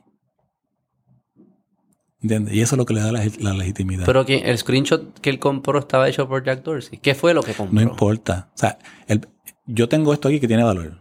¿Pero qué es? ¿Qué es lo que tiene? ¿Qué es que es tener un tweet? Por, por ejemplo, yo tengo, yo tengo un screenshot del tweet. Un screenshot. Tiene un screenshot de un Yo tweet. tengo el screenshot. ¿Y quién eres tú? Tú, Ricardo. Yo, yo soy el que, el que creó, el que creó Twitter, Jack Dorsey. Jack Dorsey. Yo digo, yo hice un screenshot de mi primer tweet. Ah, ok, ok. O sea, que está comprando el screenshot del tweet. Eso sí, yo lo entiendo. Pues sí, es que, que se lo envió Jack Dorsey. No entiendo por qué pagó. Porque cualquiera puede hacerle un screenshot. Pero, pero, Para conocer a Jack Dorsey. no- no sé. Por, eso, pero es que el, quien hizo el screenshot es el mismo. Jack Dorsey. Sí, él es el source of truth. Más nadie lo hizo. Si viene este Pedro Matapuerco y me dice que tiene el screenshot de Jack Dorsey, pues, ¿quién tú eres? Tú no eres. Eso, es un- eso, Eso es ese interesante. Eso es interesante. Yo me acuerdo de esto. Hay un libro que yo... De, de Behavioral Economics. Creo que se llama Predictably Irrational. Tremendo libro. Hmm. Y hablaba de que... Vamos a suponer yo te enseño un cuadro. De un dibujo ahí como que más o menos. No, no está bien malo. Pero no es la gran cosa. Y te digo... Eso lo hizo... lo hizo... ah, un muchacho que está en la universidad aprendiendo. Y tú, ah. ¿Cuánto pagarías por él? Mm, Nada, cinco pesos. Ok. Te digo, eso lo hizo una niña de seis meses. What the fuck? ¿Cuánto pagaría? Miles de dólares. El cuadro es el mismo. El mismo cuadro lo guinda, se va a ver igual de lindo o feo, te guste. Le estás dando valor por el contexto del cuadro, quién lo hizo. Quizás pudieses decir, no, porque si se hace famosa, pues lo puedo revender o lo que sea. Pero igual, aunque yo diga, no se va a hacer famosa. Ella no va a ser más. Este es el único arte que va a hacer. Como quiera, le daría más valor que el de la- del adulto. Y es porque. No sé por qué, pero es lógico pensar. Yo le daría más valor. Pero no sé por qué. por- pues es que está la Porque ahí- es ahí está improbable. ahí está tu contestación, porque es una percepción individual. Y después puedo decir, ah, lo hizo. Voy a abrir la gente a mi casa. No, eso lo hizo de seis meses, nadie me va a creer. No te van a creer porque dice, vete, vete a tal sitio en registro del blockchain y va a dar toda la historia. Y cuando vayan a ver la historia de ese cuadro, dicen, oye, es verdad, ese es el tuyo de verdad. Si tú estuvieras mintiendo y vamos al blockchain a ver si es verdad, olvídate tú, no hay nada tuyo. Que me estoy contradiciendo, pero es que me estoy contradiciendo porque sé que es- mi cerebro tiene un instinto bien morón en darle valor a estas cosas. Es como si yo diría, si, como que si Bill Burr me da su libreta donde él escribió los chistes. Eso, Oh, pa- eso es- para ti es una cosa brutal. Brutal, la Pues, se va ahí. Para mí, Patino. Igual, si alguien me dice, eh, y si después me entero que en verdad no era la de él, y fue que alguien como que copió su chiste y lo escribió en una libreta, Ah, bueno. perdería un montón de valor. Pero no sé por qué, porque la- es la libreta. Es la libreta y tiene los mismos chistes. ¿Por qué le doy valor el hecho de que sea de él? Y es, es como si, como si la- es- me creo que estoy cogiendo de su libreta la energía que él tenía cuando escribió. pues ese es el valor que tú le das en tu cabeza. Pero es loco, todo. pero es estúpido. Pero es que es así, así es el mercado. El mercado fluye basado en lo que tú crees en el mercado que debe costar. Una moneda, un Bitcoin. Pues si, si tú crees que el Bitcoin no es tu moneda, tú los vendes. Y ya, saliste de él. Y si tú crees que sí, pues compras mucho más. Esa, esa fluctuación de quién compra y quién no compra es lo que le da el valor a, lo que es Bitcoin. Y en el caso tuyo, pues en el caso tuyo, si, si tú crees que esa libreta es la libreta más brutal que existe en el mundo, pues tú estás dispuesto a pagar un montón. ¿Qué pasa? Que hay mucha gente como tú. Y ahí es que empieza el mercado. Y ahí es que empieza entonces el careo en que quién paga más o quién paga menos por un por algo que yo le estoy dando valor. Sí, es un valor, pero es raro. Es un, es un valor raro. Porque no es el valor de lo que está escrito en la libreta, porque eso. Tú no, puedes repetirlo, no puedes hacer esos chistes si ya saben que esos chistes. Es, es como, lo- es como la, los manuscritos que dejó Da Vinci. Es eso, sí. Sí, o sea, hay gente que los tiene, que los compra y dice, estos son míos. Yo siempre he dicho que yo prefería, en vez de tener la Mona Lisa o estas piezas finas, el- los drafts. Para mí los drafts fuesen bien valiosos. Sí. O el co- como que un código mal escrito de Steve, Jo- no Steve Jobs, de Steve Wozniak o cosas casi como que el proceso imperfecto antes de que llegaran a la perfección. Eso para mí hubiese bien valioso. Pues eso, ahí te estás contestando tú la pregunta. Tú, tú tienes una percepción de valor diferente a la que tiene un montón de gente. Y eso es lo que tú... Pero es, en principio, porque no es replicable. porque es porque único. es escaso. Es único. Es único. Scarcity. eso Y cuando es digital, ciertas cosas, yo creo que... Es más difícil decir que es único o no es Sí. único. Sí, sí. Y ahí tienes que confiar en el source. ¿Quién te está dando este source? Si yo te doy a ti un código y te digo, mira, mira, Beto, este fue la primera línea que yo escribí de código. y yo te doy mi palabra que eso es así, eso tiene que tener algún tipo de valor para ti. ¿Ves? Y entonces tú que, ah, ¿sabes qué? Yo lo quiero ahora porque yo tengo que comprármelo ahora porque eso es lo más importante que hay ahora mismo. Pero eso para mí, eso, eso entra como en el realm de arte. Eso, puede, sí, puede Como que le estoy dando un valores emocionales, conectar con esa persona, dónde estaba, esa energía, qué sé yo qué. Cuando compran un GIF como tal, que es más un valor utilitario del GIF, que es el muñequito corriendo, esa es la que, esa, esa o sea, que quizás estamos diciendo, si es, si es escaso y único, que lo más, es más probable que lo sea si es algo que viene del mundo físico. Eh, para nosotros dos, quizás para otros no, pero para nosotros dos tiene más sentido de que adquiera valor. Un valor que quizás no parece lógico, pero sí lo tiene porque hay algunas conexiones emocionales. Hemos dicho varios ejemplos de dos personas que creo que somos bastante racionales, que como quiera le damos valor a esas cosas. Cuando es del mundo digital, que es más fácil de replicar, y no es que sea más fácil de, de replicar, sino, tan, sino que puede resultar exactamente igual. Puede ser exactamente lo mismo. ¿Verdad? El pinc- la pincelada de la Mona Lisa, por más que se parezca, no es la misma. Que es análogo. Esto es, lo digital es idéntico, va a producir exactamente lo mismo. Ahí es que pierde para mí un poco de sentido el, el- el que sea registrable como propiedad única y que tenga un valor ahí de que la gente pague por eso. El screenshot de Jack Dorsey, si te lo dio Jack Dorsey de su teléfono o lo que sea, el señor ya eso no es, ya eso no es digital, como, ya, ya eso es como, ya eso es arte de nuevo para mí, eso es como, me lo dio Jack Dorsey, era de él tomó el screenshot, o que estoy, no, no, no estoy comprando el tweet, estoy comprando el momento que él decidió tomar un screenshot y que estaba pasando por su mente y lo que fuese. Ese es el valor. Ese es el valor. Ahí, ahí, lo, ahí la parte tecnológica de cómo crear un GIF y cómo se almacena un GIF queda aparte. Porque tú ves el valor de que tú tienes el primero, el único del source of truth que fue Jack Dorsey. ¿Cuál te vas a comprar? ¿Te vas a comprar uno? No, fíjate, no, NFTs, yo lo estoy mirando desde otro punto de vista, donde tú al tener, al ser dueño de un NFT, te da, te da derecho a ciertas cosas. Como, como hablamos. A de- comercializarlo. a comercializarlo. Por ejemplo, tú tienes algo que te da valor, te- tú tienes un, por decir, un, por ejemplo, cuando voy al, al aeropuerto me voy por TSA Pre, ¿verdad? Para yo tener TSA Pre, tengo que hacer un montón de cosas. Ajá. Pues Eso, el yo tener eso, me da derecho a pasar por esa fila sin tener que quitarme la correa en los zapatos. Pues eso es un valor. Eso, eso para mí es un NFT. ¿Ve? Entonces, ¿qué pasa? Yo ya no lo voy a usar. ¿Sabes, Beto? ¿Quieres el, el, PRI, el TSA PRI? Sí, ah, pues, toma, te lo, voy a, te lo voy a vender al precio que me dé la gana. O al que tú estés dispuesto a pagar. A lo mejor yo pagué inicialmente 10 pesos y ahora cuando tú sacas un pre, cuesta mil. Mm. Pues Sí, los casos que se puedan. En ese caso no se puede. yo- no, no, y, y esto es obviamente imposible hacerlo porque esto es un ejemplo. Pero cosas así, sí, como acceso, como suscripciones o cosas así, tú dices. Sí, por ejemplo, tiquetera. Yo te doy a ti un, un tiquetera NFT VIP. Mientras tú seas dueño de ese NFT, tú tienes unos, habri- tú tienes unas prioridades en tiquetera, por decir. Que en el- fu- para entenderlo bien, en el- en el- si no existiera en el, el mundo digital, fuese un, un voucher que Un diga voucher. soy VIP. Eso es así. Ok. Pero que venga legítimo. Ujú.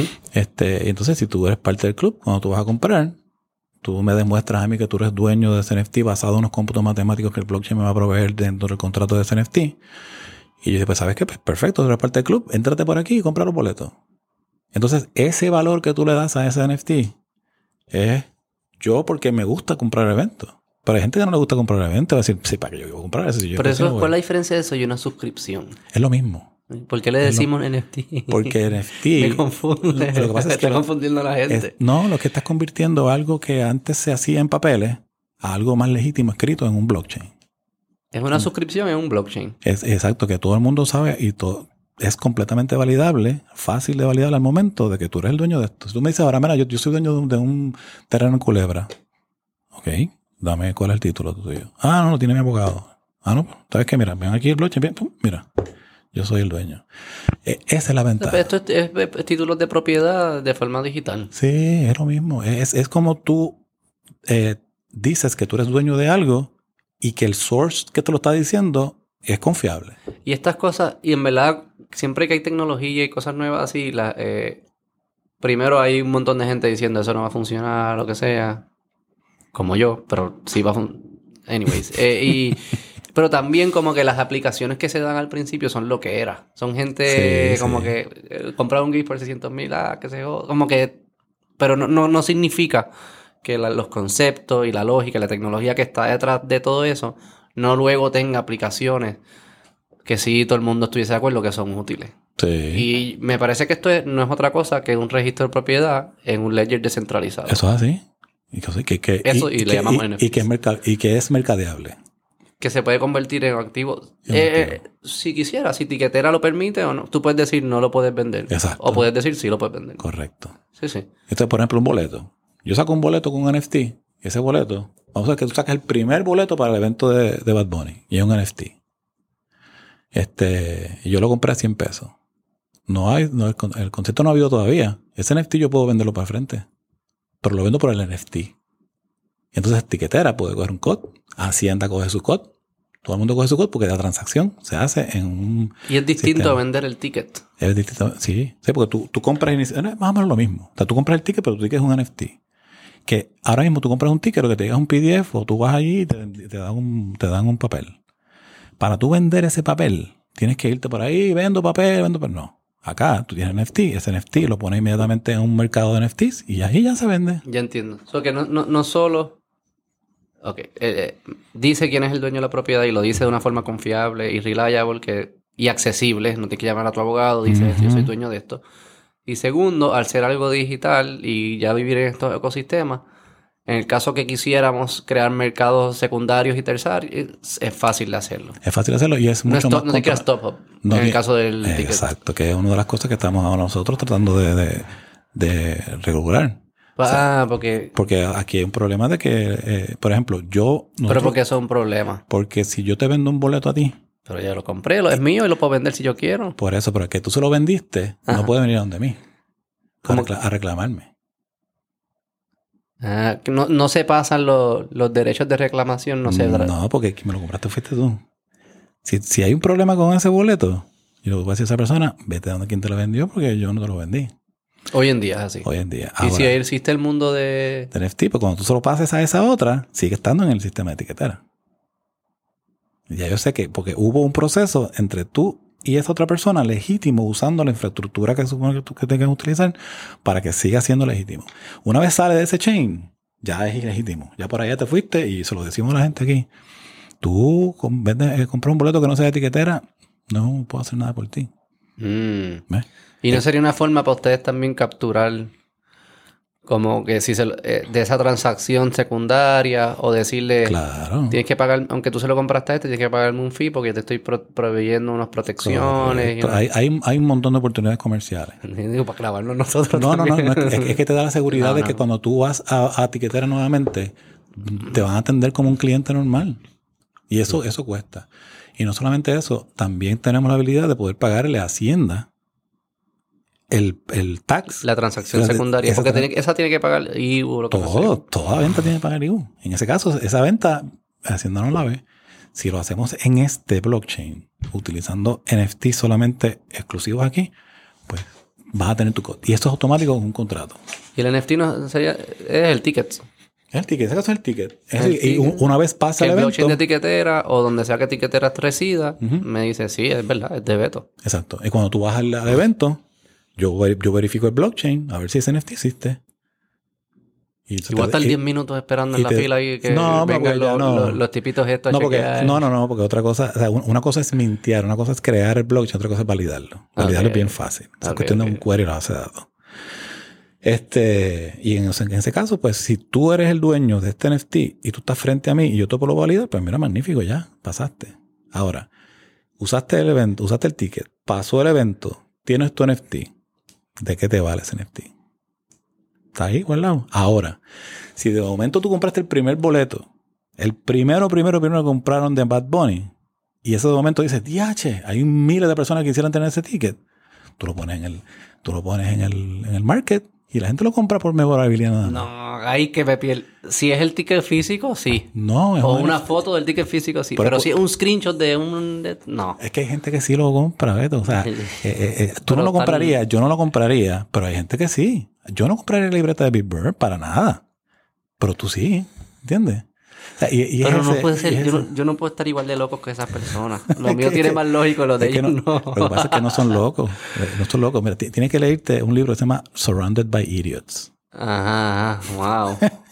Sí, sí, Y es bueno que habían mencionado aquello porque a veces uno piensa que la, la demás gente que no piensa igual que uno son idiotas. No, yo lo digo relajado. No, no, y yo, pero dentro de Tú has la- escuchado mis podcasts. Yo, hablo con gente de todos lados. sé. Y cuando, y cuando estuve escuchándolo, te, eh, te quería traer este tema para que, para que leyeras el libro de Surrounded by Idiots. Vale, lo voy a apuntar. Este, que, que, que te va a ayudar en el tema de que no porque no piensan igual que tú, no es que sean idiotas. Pero yo no eh, quiero aclarar algo para la gente que me escucha y para ti. Yo no, eso yo lo digo relajando. Al contrario, o sea, yo no, No, no que, pienso que son idiotas eh, por pensar distinto a mí. Hay idiotas, existen. Ok, ¿y por, qué, Sí. ¿y por qué son idiotas? Porque pienso, para mí un idiota es alguien que dice quiero lograr X y toma decisiones que claramente, objetivamente, se pueden demostrar que no lo llevan a, a X.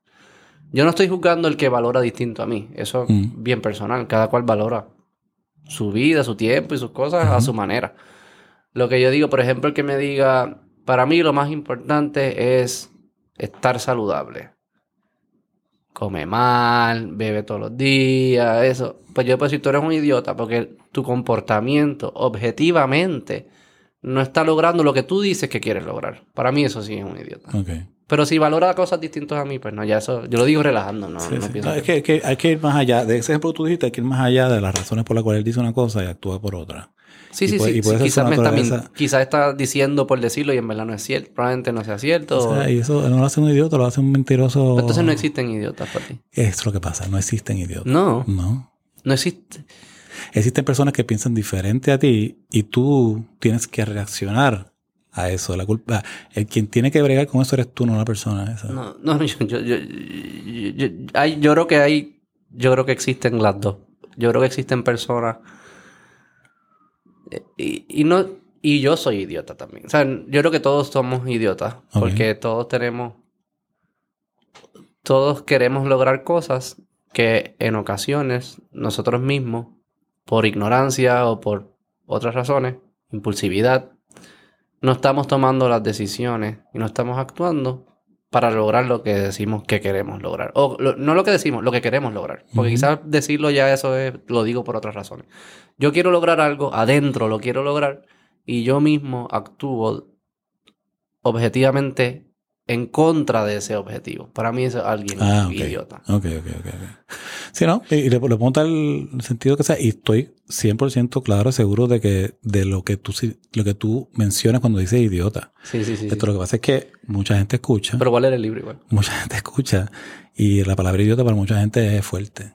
Sí. Eh, sí, para mí tú me dices idiota y yo te- es vamos, verdad. vamos a tener que ¿sabes? vamos a tener que arreglarlo. Sí. Este, porque es el peso que yo le doy a la, a la- idiota es como decir, yo no quiero hablar contigo, tú eres un idiota Tú eres y se acabó. ¿Ves? Ahora, si tú dices, yo no, tú no eres un idiota, una persona diferente a mí, yo tengo que empezar a entender cómo tú piensas. Porque Sí. al yo entenderte, voy a dar cuenta entonces cuál es el problema. No es que Sí, eres un idiota. Es que a veces que yo digo, no lo entiendo, eh, este es un idiota, vete allá, vete, vete, vete, vete. Eres un idiota. Pero no profundizas más allá de por qué Ah, tú no. piensas que es un idiota. Pero yo, yo en parte lo digo coloquialmente, o sea, como, ah, es un idiota, pero me sentaría a entenderlo. Y eso. Y es lo que hago aquí. En verdad, yo hablo con. He hablado con 29 idiotas. Con- Personas que admiro mucho, respeto mucho. Y Sí. al contrario, digo, o sea, sentarme contigo para entenderlo, para expresar. O sea, no- lo- cuando lo digo es más relajando. Pero sí, cuando, si me dicen, ¿en verdad tú crees que hay idiota? Yo lo definiría de esa otra forma. No personas que piensan distinto a mí. Yo creo que cada cual define sus objetivos y sus valores a lo que esas personas entienden que es lo mejor para sus vidas y las razones que sean. Pero sí creo que dentro de ese mundo o dentro de esas realidades uno puede estar actuando en contra de sus propios objetivos y creo que eso es una eso es idiota, eso es in- Idiotez, idiota, eso es eso es idiotez. ser estúpido y no quieres y, y en ocasiones puede ser porque no tenías acceso a la información ¿verdad? Si yo digo objetivamente eso está mal, y "Ah, pues yo no sabía, gracias por decirme, ahora cambio mi comportamiento. Sí, yo creo- Quizás yo- si no cambias el comportamiento también, como que si te dices, yo quiero, yo, yo, esto es lo que quiero lograr, creo que esta es la mejor forma de hacerlo, papá, papá, lo estoy haciendo. Vienes tú y me dices, oye, Beto, he escuchado de NFTs y de blockchain, puedes lograrlo de esta forma mejor. Lo que tú dices que quieres lograrlo, puedes lograr de esta forma mejor.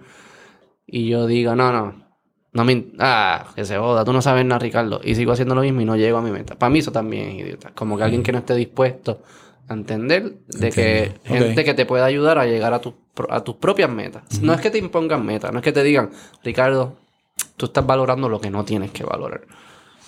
Compraste el, el, el gift del gato y eres un sendo idiota. Eso te lo diría.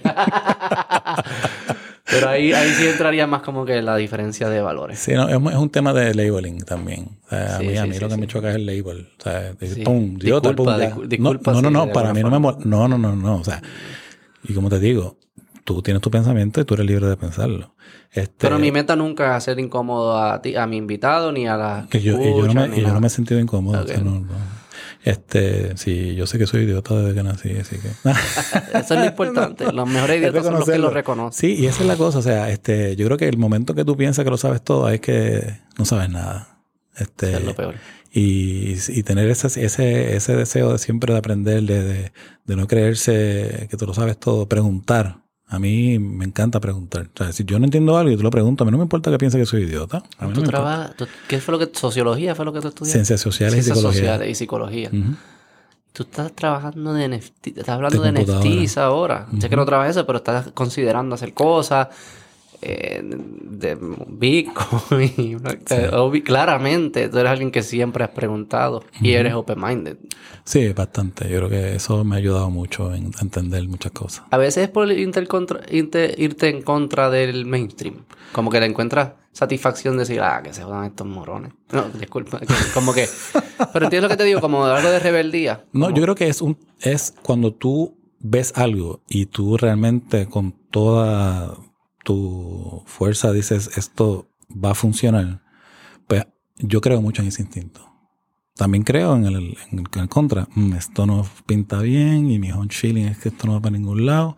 Y la mayoría de las veces es así. Es como tú interpretas ese, ese O hunch sea, tú feeling. eres muy, mucho de hunch y de instinto. Sí, pero riesgo calculado y, y no es como que estoy... no- Asumo que tus robots no los programas a base de hunch. No es que no puede, pero eso no existe.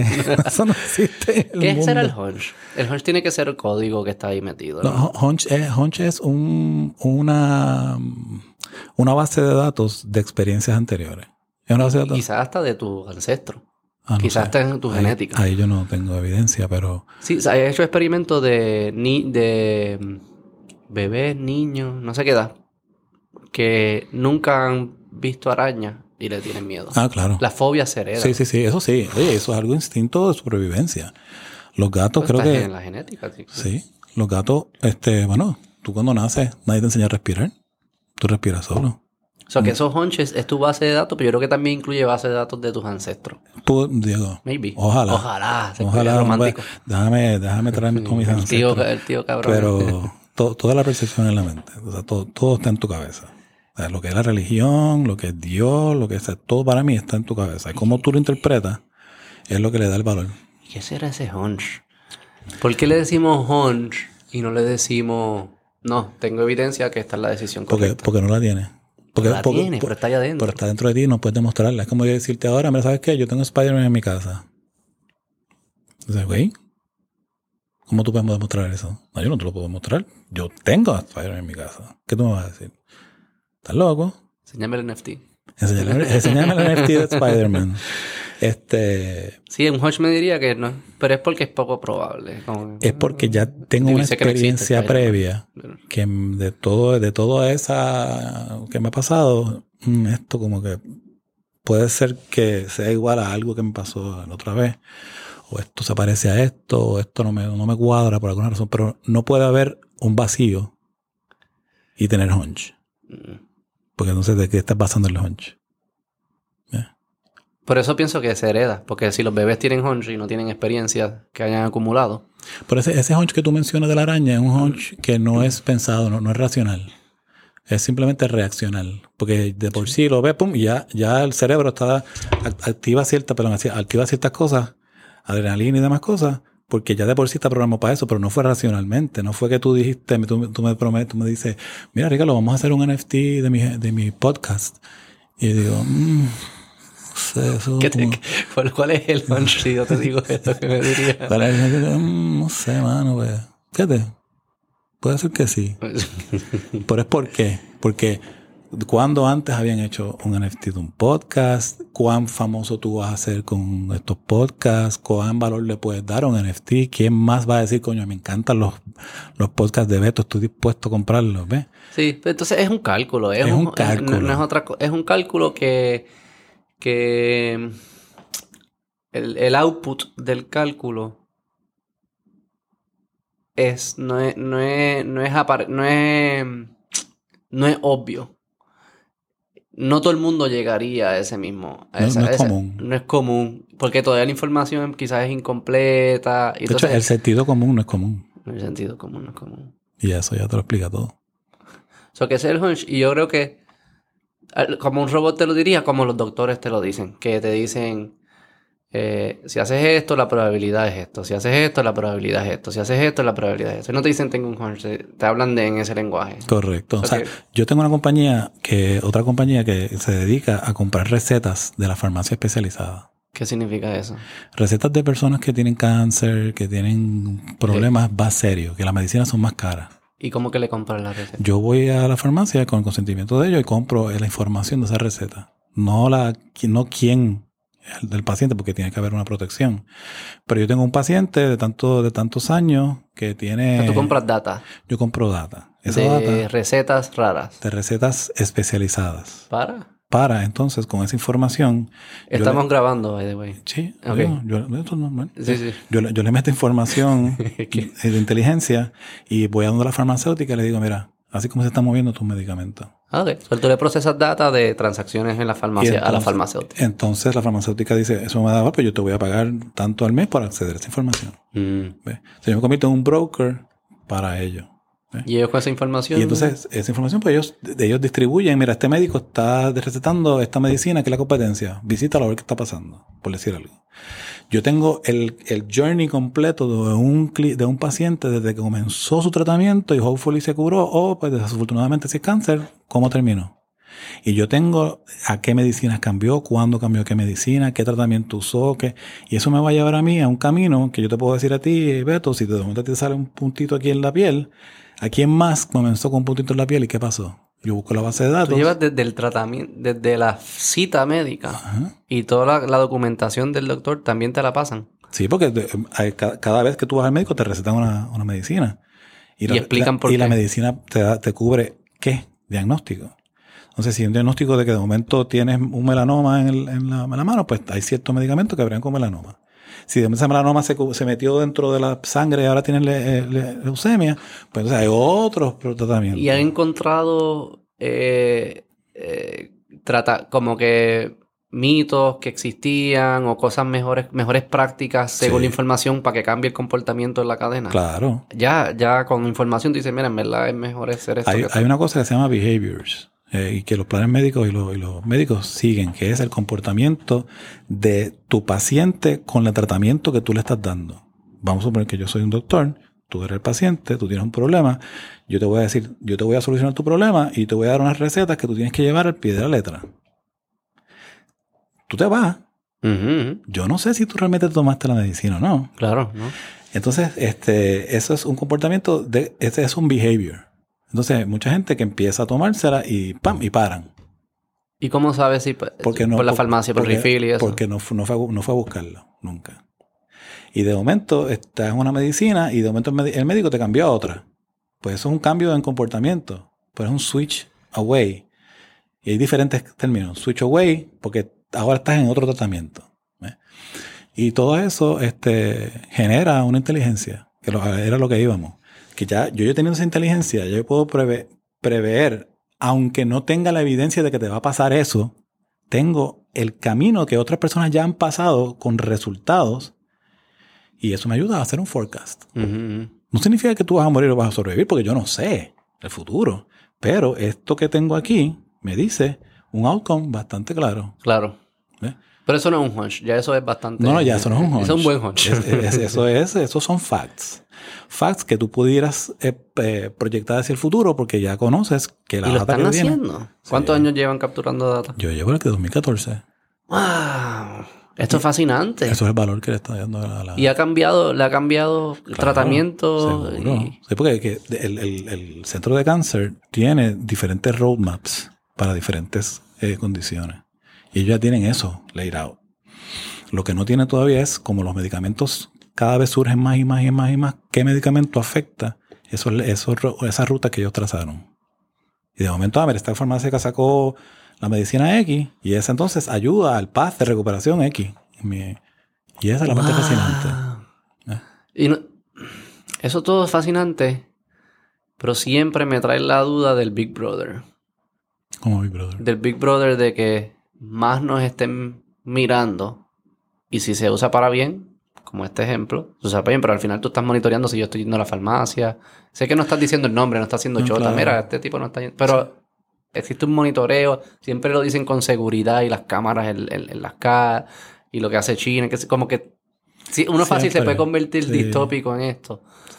¿Cómo, ese ¿Cómo tú crees que ese balance se, consigue de que, de que sí, vamos a monitorearnos, pero para que, que se use bien, a quizás el blockchain y esas cosas, luego que esa información no se centralice en un lugar que alguien pueda abusar de todo, sino que está siempre descentralizado. Ahí le- me, imagino que hay formas de hacerlo bien. Ahí sí, ahí, ahí sí pudiéramos usar blockchain para asegurar que la data está bien almacenada y solamente la persona que tenga derecho a acce- a accederla la acceda, porque está IPA, la ley IPA, que es la protección de, esa información y, te, y le permite a los proveedores de salud poder tener esa información. O sea, cualquier persona que eh, influya en el bien de ese paciente debe tener derecho a ver esa información. O sea, lo otro, como un cardiólogo puede ver lo que pasó en la cita del Sí, oncólogo y la porque farmacia. todos entre ellos están al- para el un equipo para uno. para el beneficio de, de ese paciente. Eh. Ahora, viene el que vende dona y quiere saberlo, pero, pero ¿para qué, qué tú vas a hacer? ¿Vamos a venderle más dona para que sea mejor? No, No para saber si va por qué farmacia, para ver en dónde pongo mis stands de dona. Para ver al lado de, de cuál farmacia lo pongo. Pero porque sí que- Porque si hay muchos diabéticos que van aquí. Pues, no, pues, Quizás no pueden o pueden, no sé. Ahí es el tema No, ético del donero. Ahí pudiera. Sí, pero ya, ya, ya esa data. Pero entiendes pues, lo que te Sí, digo. no, no, no. Es el liqueo de la información y que alguien la use para el propósito equivocado. Es lo que tú estás diciendo.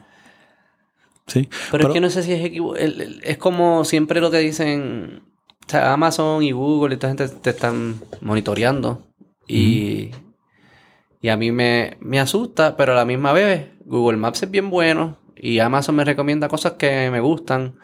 Eh, pero no sé si estoy a la misma vez creando un monstruo que luego es el que me va a comer. Y yo le estoy dando de comer ahora.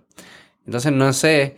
Quizás blockchain eh, ayuda en ese aspecto, en el sentido de que en verdad donde esto se convierte bien peligroso es cuando es una o pocas entidades que tienen todo, como el gobierno de China, digamos, o como. Google, que francamente tiene todo, toda la información. Porque si la información de alguna forma está descentralizada, como que el hospital sabe esto de mi salud y Google sabe esto de mis patrones de búsqueda y el carro sabe esto de mis movimientos, lo que sea. Pues sí, me está monitoreando un montón de gente, pero no es uno, un omnipotente. Que quizás esa ese concepto de descentralización es lo que nos permite. Y quizás estas compañías sí se pueden comprar la data, pero no a nivel de individuos, sino a nivel agregado para entender patrones. Quizás algo por ahí pudiese ser el balance, el punto óptimo de un mundo de surveillance que funciona para nosotros, no un mundo de surveillance que se usa para ser tiránico. Exacto. Yo creo que inicialmente estas cosas comienzan como algo para bien. Por ejemplo, como tú me dijiste, el mapa. Perfecto, pero para tú saber el mapa, yo tengo que saber dónde tú estás. Mm. Mm, ¿Qué vas a hacer tú? ¿Por, por qué tú quieres saber dónde yo estoy? Y ahí es que empiezan las preguntas, ¿ves? Pero eso tienes que sopesar. O uso Google Maps o no lo uso. Pero ya ellos Este, saben dónde estoy, ya saben quién, saben quién es quién está ahí. O sea, no es que está un John Doe por ahí. Está luis.arroyo, bla, bla, bla, at gmail.com, está ahí. Este, ese, ellos saben eh, eh, lo que busqué en YouTube. Pero, pero todo esto es porque tú se lo permitiste. Y se lo permito porque las recomendaciones de YouTube mejoran si los dejo que, que vean mi mapa y si dejo que vean mi Google Search, Exacto. lo que sea. Exacto. Es como, y, y la, Sí. y la cuestión es que nadie lee. O sea, yo, You- Do you agree with the terms? Yes. Yo nunca en mi vida he leído. Mi papá es abogado y debe estar moviendo qué voy a una hacer? hora, pero yo no voy a leer eso. Pero es que es, Nadie es- lo lee. es que está hecho para que tú no lo leas. Está hecho para que tú no lo leas. Oye, tú lo puedes leer y, y aunque estés no estés de acuerdo, le vas a dar yes, agree. Porque ¿qué va? no vas a usar Facebook. O sea, y esa es la parte que creo que está el, el tema, la línea fina en con quién se aprovecha de esto. Para que hasta el momento yo no he visto nada que un contrato de un agreement de usar un servicio finalmente termine diciendo que tú vas a tener que entregar tus hijos a, la compañía. Eso, eso. Entregar a los hijos. Sí, sí. O sea, que es una cosa bien estúpida. O sea, que, No, sea- no. o sea, que, que tú, o sea, que Facebook dice, mira, para usar Facebook, cuando tus hijos cumplen 18 años son míos. Y Sí, entonces, sí. tú vas, ok. O sea, eso no, eso no. Nunca va a ser obvio. Ah. Los tiranos no son bobos. Por eso, entonces, este, todo eso queda en, en, en- en cuán, cuán perceptivo tú eres en el tema de Big Brother is watching. ¿Ves? O sea, eh, individualmente, cada, cada, cada uno de nosotros. El problema de estas cosas es que si se convierte en un problema, ya es muy tarde. pudiera ya ser, pudiera ser muy tarde, correcto. O sea, ya si hoy se convierte en un problema, ya estamos chavos. Mira Cambridge Analytica, lo que pasó con Cambridge Analytica. Eso es un... un- yo como programador en y he hecho programas en Facebook que yo recuerdo haber podido sacar información de los amigos de mis amigos. Mm. Por programación, yo me acuerdo, yo puedo- se podía hacer eso. Este, y eso fue lo que hizo Cambridge Analytica. ¿Cómo era eso? O sea, el, el- el Facebook tiene un API, que es el Graph API. El Graph API tú, es un query, es un API que tú le preguntas cosas y él te da para atrás. Este, Tú y- le pides información y él te la da. Ajá. Y entonces... Pero no este, le puedes pedir información privada de cada individuo, sí. Bueno, le puedes pedir la información que tú quieras siempre y cuando la persona accede a dártela. Y eso es cuando damos a agree al Eh, principio. ah, por, por ejemplo, o sea, tú podías hacer un. API para pedir mi información. Claro. Yo voy a hacer una, una aplicación. Esas aplicaciones de Facebook de antes, ya no, no hay tantas, pero este tómate una foto y yo te, yo te pongo ahora viejito, por decir. Esa es una aplicación que fácilmente recopila información tuya. Y tú le estás dando información a esa persona por sol- solamente el hecho de reírte, verte viejito. Pero le diste consentimiento de, de tu información. Y cuando te lo pidió, dice acceso a tus amigos y a la información de tus amigos. Sí, sí, olvídate, dale, yo quiero verme viejito. Ya con eso, ese programador o esa persona puede ir a tus amigos y lo que tus amigos ven y dame la información de tus amigos. Y yo puedo saber Con nombre. con, claro, O sea, mi amigo, Mi amigo. Ramón Martínez, Todo. Andrés, bla, bla, bla, Todo. bla. todo lo que esa persona haya estado dispuesta a poner público en su perfil. Porque obviamente cada uno tiene su- sus settings. Y la mayoría de la gente lo tiene abierto. Ni sabe qué puede hacer. Ni sabe que existe eso. Y ahí es que está la línea fina de que las personas se aprovechan de eso para sacar provecho. Y esta gente analítica lo que hizo fue que sabía el comportamiento de las personas a tanto nivel que sabían qué anuncios poner en dónde para influenciar a las personas a votar Eso fue con Trump. con Trump. Ah, Y ese es el peligro de eso. Es que eh, inicialmente se hizo para algo bueno, pero siempre están los bad actors que van a buscar la, la manera de, de hacer algo incorrecto o ilegal. sí, el reto que ahí va a haber es cómo, sur- cómo si es posible que surjan nuevas y si la gente en verdad se, se va a cambiar o si va a tener que hacer el gobierno con regulaciones o lo que fuese. Ser- yo creo que va a ser más regulación el gobierno, porque ah, si te fijas ahora la están metiendo bien duro a, a Facebook. eh, muchos whistleblowers van a seguir saliendo. Ahora tú ves que Facebook ya no es Facebook, ahora es Meta. Este, y están por ahí, tú sabes. Pero me gustaría que surjan competencias también que... O sea, yo no confío en el Estado tampoco. Es que, No sé ese, ese es otra. confío. Ese es otra. Confío que si surge otra tercera, que es más... Como yo uso eh, Doc- DuckDuckGo ¿Cuál para es?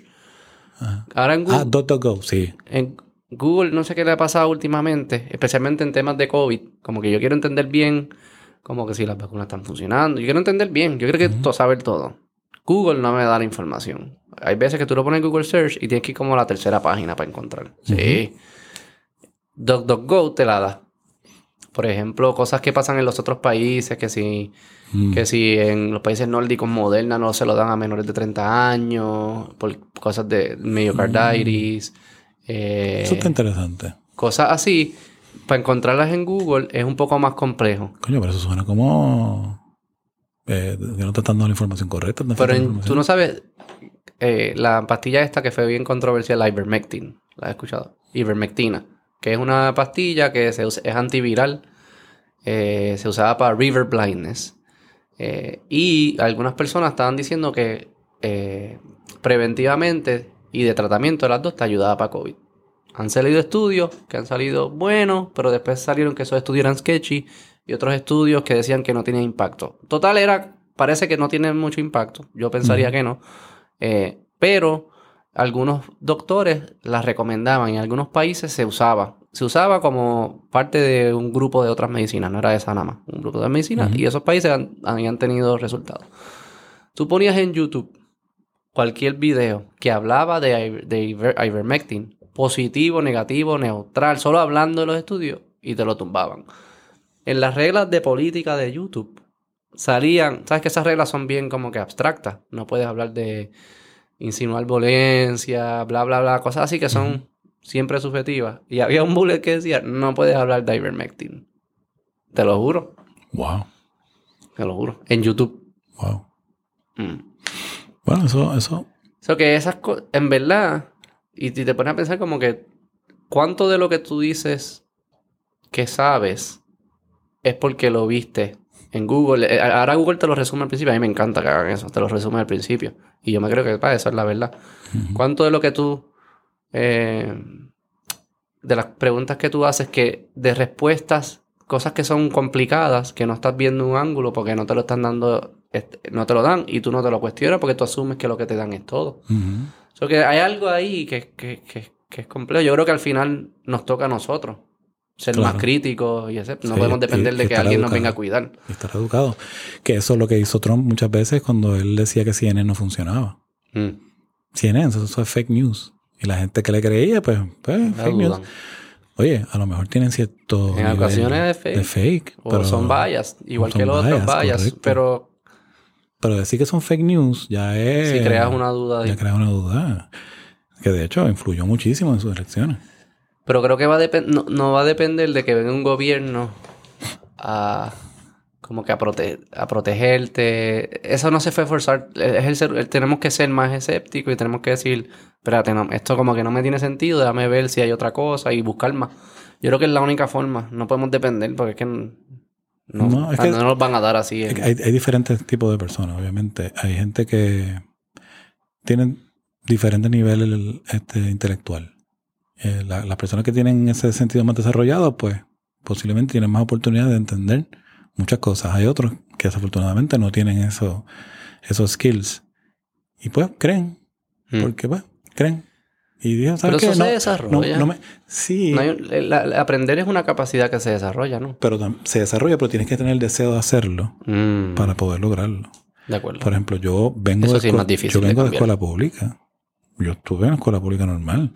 Y ahora pienso que, que por lo menos he logrado muchas otras cosas, que no es excusa de que si tú estás en la escuela pública no puedes lograr muchas cosas, ¿ves? O sea, es todo el esfuerzo que tú mismo le pongas y cuánto tú quieres hacer, pero, pero también influye mucho las características físicas que tú tienes. Porque si yo tuviera un, un tuviera menos es que capacidades intelectuales, a lo mejor no estaría donde estoy. Eso es así.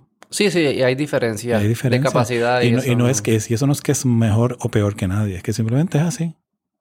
¿Ves? Trato de verlo así para que no. Pero gran parte es, es- es esfuerzo, ¿no? Y es, es tratarlo. sí, claro, y, y es como te criaron la cultura. Mira las cosas que tú hacías. Era. O sea, tú estudiaste ciencias sociales, psicología, un invento ahí, te dio curiosidad, escribías en la libreta cuando tus amigos estaban jangueando.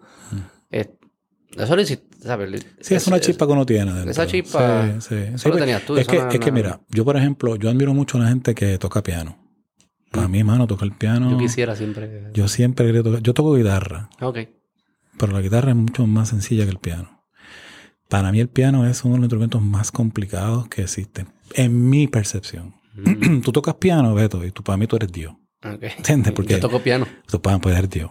No, O sea, toco, no toco. Dios, eres Dios. No toco. Porque- no toco nada. No, me Porque encantaría Cuando, tocar. cuando yo hablo con gente que toca piano, digo, ven acá, ¿cómo le hiciste? Mano, pues que, oye, pasaba, las manos se movían. Entonces yo lo hago lo mismo con tecnología. La gente me pregunta, Ricardo, pero ¿cómo, cómo tú haces esos programas? Y digo, hermano, pues que Yo, se me hace fácil. No sé cómo explicarlo. Pero quizás ese es el trabajo que le estamos fallando, que la escuela y la sociedad le falla a la gente, Claro. en no ayudarlos a encontrar esa chispa. Exacto. Eh, O, o- o ese, mm, ese lugar, esa aplicación, sea el piano, la tecnología, que te hace prenderte. Porque tú me ves así, yo soy como que tengo entusiasmo, soy curioso, pero no de todo. Hay cosas que no me interesan. es porque yo encontré un- una avenida para expresar, que prende mi curiosidad y entonces le meto porque me gusta. Igual que fue lo que pasó contigo en tecnología. No estoy seguro que te daban, eh, qué sé yo, cocinar. Que quizás no te, quizás te gusta, pero no aprendía la misma chispa. No ibas a estar el viernes por la noche practicando cocinar. Ibas a estar jangueando con tus amigos. Este, quizás eso es lo que le estamos fallando a la gente. No es que todo el mundo tenga la... No, no es que yo, yo creo que todos tienen la capacidad de aprender algo. Todos tenemos la capacidad de aprender algo. Es importante encontrar las avenidas que nos da algo por dentro. Que no podemos soltarlo El hunch, el hunch. el hunch, ese amor, esa es la parte artística del humano, esa gana, esa que no tiene no es, no es lógico, no es no era lógico en el 98 decir, no, yo estoy aquí escribiendo código en mi libreta porque yo creo que ese va a ser el futuro, qué sé yo que no hay lógica, eso no tiene sentido. Y la, y la gente que me escucha va a decir, tú estás loco, Tú chico. estás loco. Pero era algo, había algo romántico, Sí, había algo que era algo, como que, algo, créeme. algo. Y Ujú. quizás esos que estaban jangueando tenían sus otras cosas, no es que tampoco, janguear no es malo, pero que quizás él se levantaba el otro día y decía, no, es que, coño, Ricardo, yo creo que va a haber algo en, en mi práctica de baloncesto, qué sé yo qué. Y no, chico, no vas a llegar, vas a llegar para ir a Barea, Barea me da 5-11, una cosa así. Seguro que se lo decían. Es como que quizás ese es el trabajo que estamos fallándole a la gente. Sí. De que no estamos ayudando a encontrar esas pasiones. Es que, por ejemplo, el, el sistema educativo nuestro es un eh, guiar, eh, eh, te- es como guiar a las reses de una manera. O sea, eh, ¿por qué yo tengo que aprender a, a- a la teoría de Pitágoras? ¿Por qué? Pues enséñame cómo cuadrar una chequera mejor.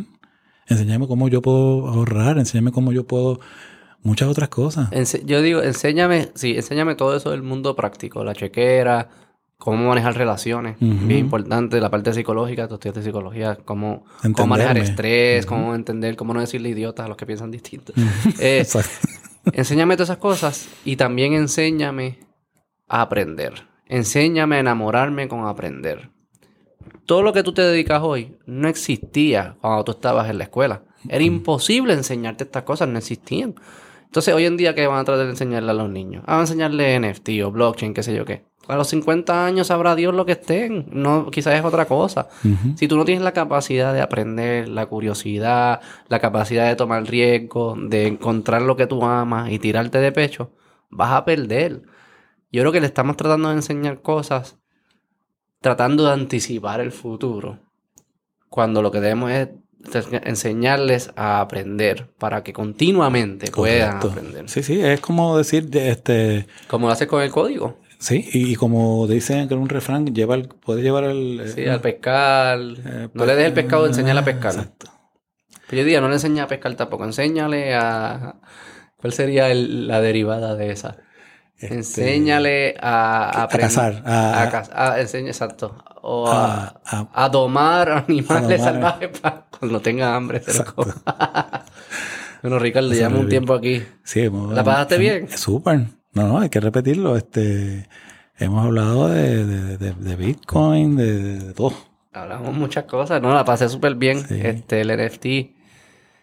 El NFT, como te digo, o sea, este, nuevamente, es algo nuevo. Puede que llegue a mucho, puede que no llegue a nada. Es un contrato de propiedad Es un contrato digital. de- Ya, de no, hecho- no hay que... Porque también ustedes se complican en el mercadeo y eso. Sí, no, es que, es que, es que así que se vende. Eh, Pero, pero por ejemplo, mira, lo, para los abogados, a tu papá, es fundamental tener el blockchain. Porque una vez que tú tienes un contrato, ese contrato no puede cambiarse. Ese contrato tú lo conviertes en un número digital y ese número digital lo guardas en un blockchain y lo tienes ahí. ¿Qué pasa? La corte es la que tiene que creer en eso. Y ahora mismo eso no, no es así. Eso no es. Una vez que la corte crea y entienda de que guardarlo en un blockchain X, ahí te digo yo, van a cambiar todas las cosas. Eso es buen punto, porque yo llegar a un acuerdo contigo y decimos, y el acuerdo dice lo vamos a poner en el blockchain. Y después yo digo, ah, para el carajo. y no, ese contrato no era cierto, ese no fue el que yo firmé. La corte diría, no, no, pero es que tú dijiste el blockchain y el blockchain sale que es ese. Eso todavía no, no la, pasa. la corte no se siente confiada en, en, en, decir, enséñame el papel que firmaron. Enséñame de lo tradicional, correcto. Y, ese, y eso es uno de los hurdles que tiene ahora mismo el, el blockchain. Es que son como mundos paralelos que se están creando, ¿verdad? También yo veo como que los distintos blockchains como si fuesen hasta distintos países. Sí, Como es. que si un blockchain dice todo es NFTable y tienes que estar haciendo las microtransacciones estas. Y otro dice, no, algunas cosas, yo- como que tú puedes decir, ah, pues yo me voy a, yo voy a migrar para el otro blockchain que me parece que funciona mejor. Y están creando sistemas intra, Intra también. intra-blockchain. Las Naciones Unidas de los... Eh, ¿cómo, cómo, conec- cómo tú conectas el Ethereum con ADA, que es Cardano? ¿cómo tú- entre blockchains. Tú con una moneda de aquí, como la, la tradeo con otra moneda de otro blockchain. Eso existe. Y en Puerto Rico hay mucha, como que gente que se está mudando también mucho para acá Uf. de ese mundo. Uf. Vi no- uno que, se me olvida el nombre, que salió, se mudó para Puerto Rico y salió el podcast de Lex Friedman. ¿Sabes quién es Lex Friedman? Un tipo, un científico de MIT, tiene un podcast buenísimo. Y este tipo, creo que es el dueño de smartcontracts.com, algo así. Mm. Y vive en Puerto Rico. Ah, Sí. Te voy a enviar el podcast. Fascinante. Y se mudó para Puerto Rico con las leyes estas. de sí, sí, sí. Y yo he conocido mucha gente de esa. Este, y algunos son buenísimos, otros. Otros Puta, son idiotas. Otro, otro. gracias, Ricardo. Sí, la pasé súper. Gracias a ti, te quito más tiempo. Sí, Bye, un abrazo. Cuídate. Bye, gente.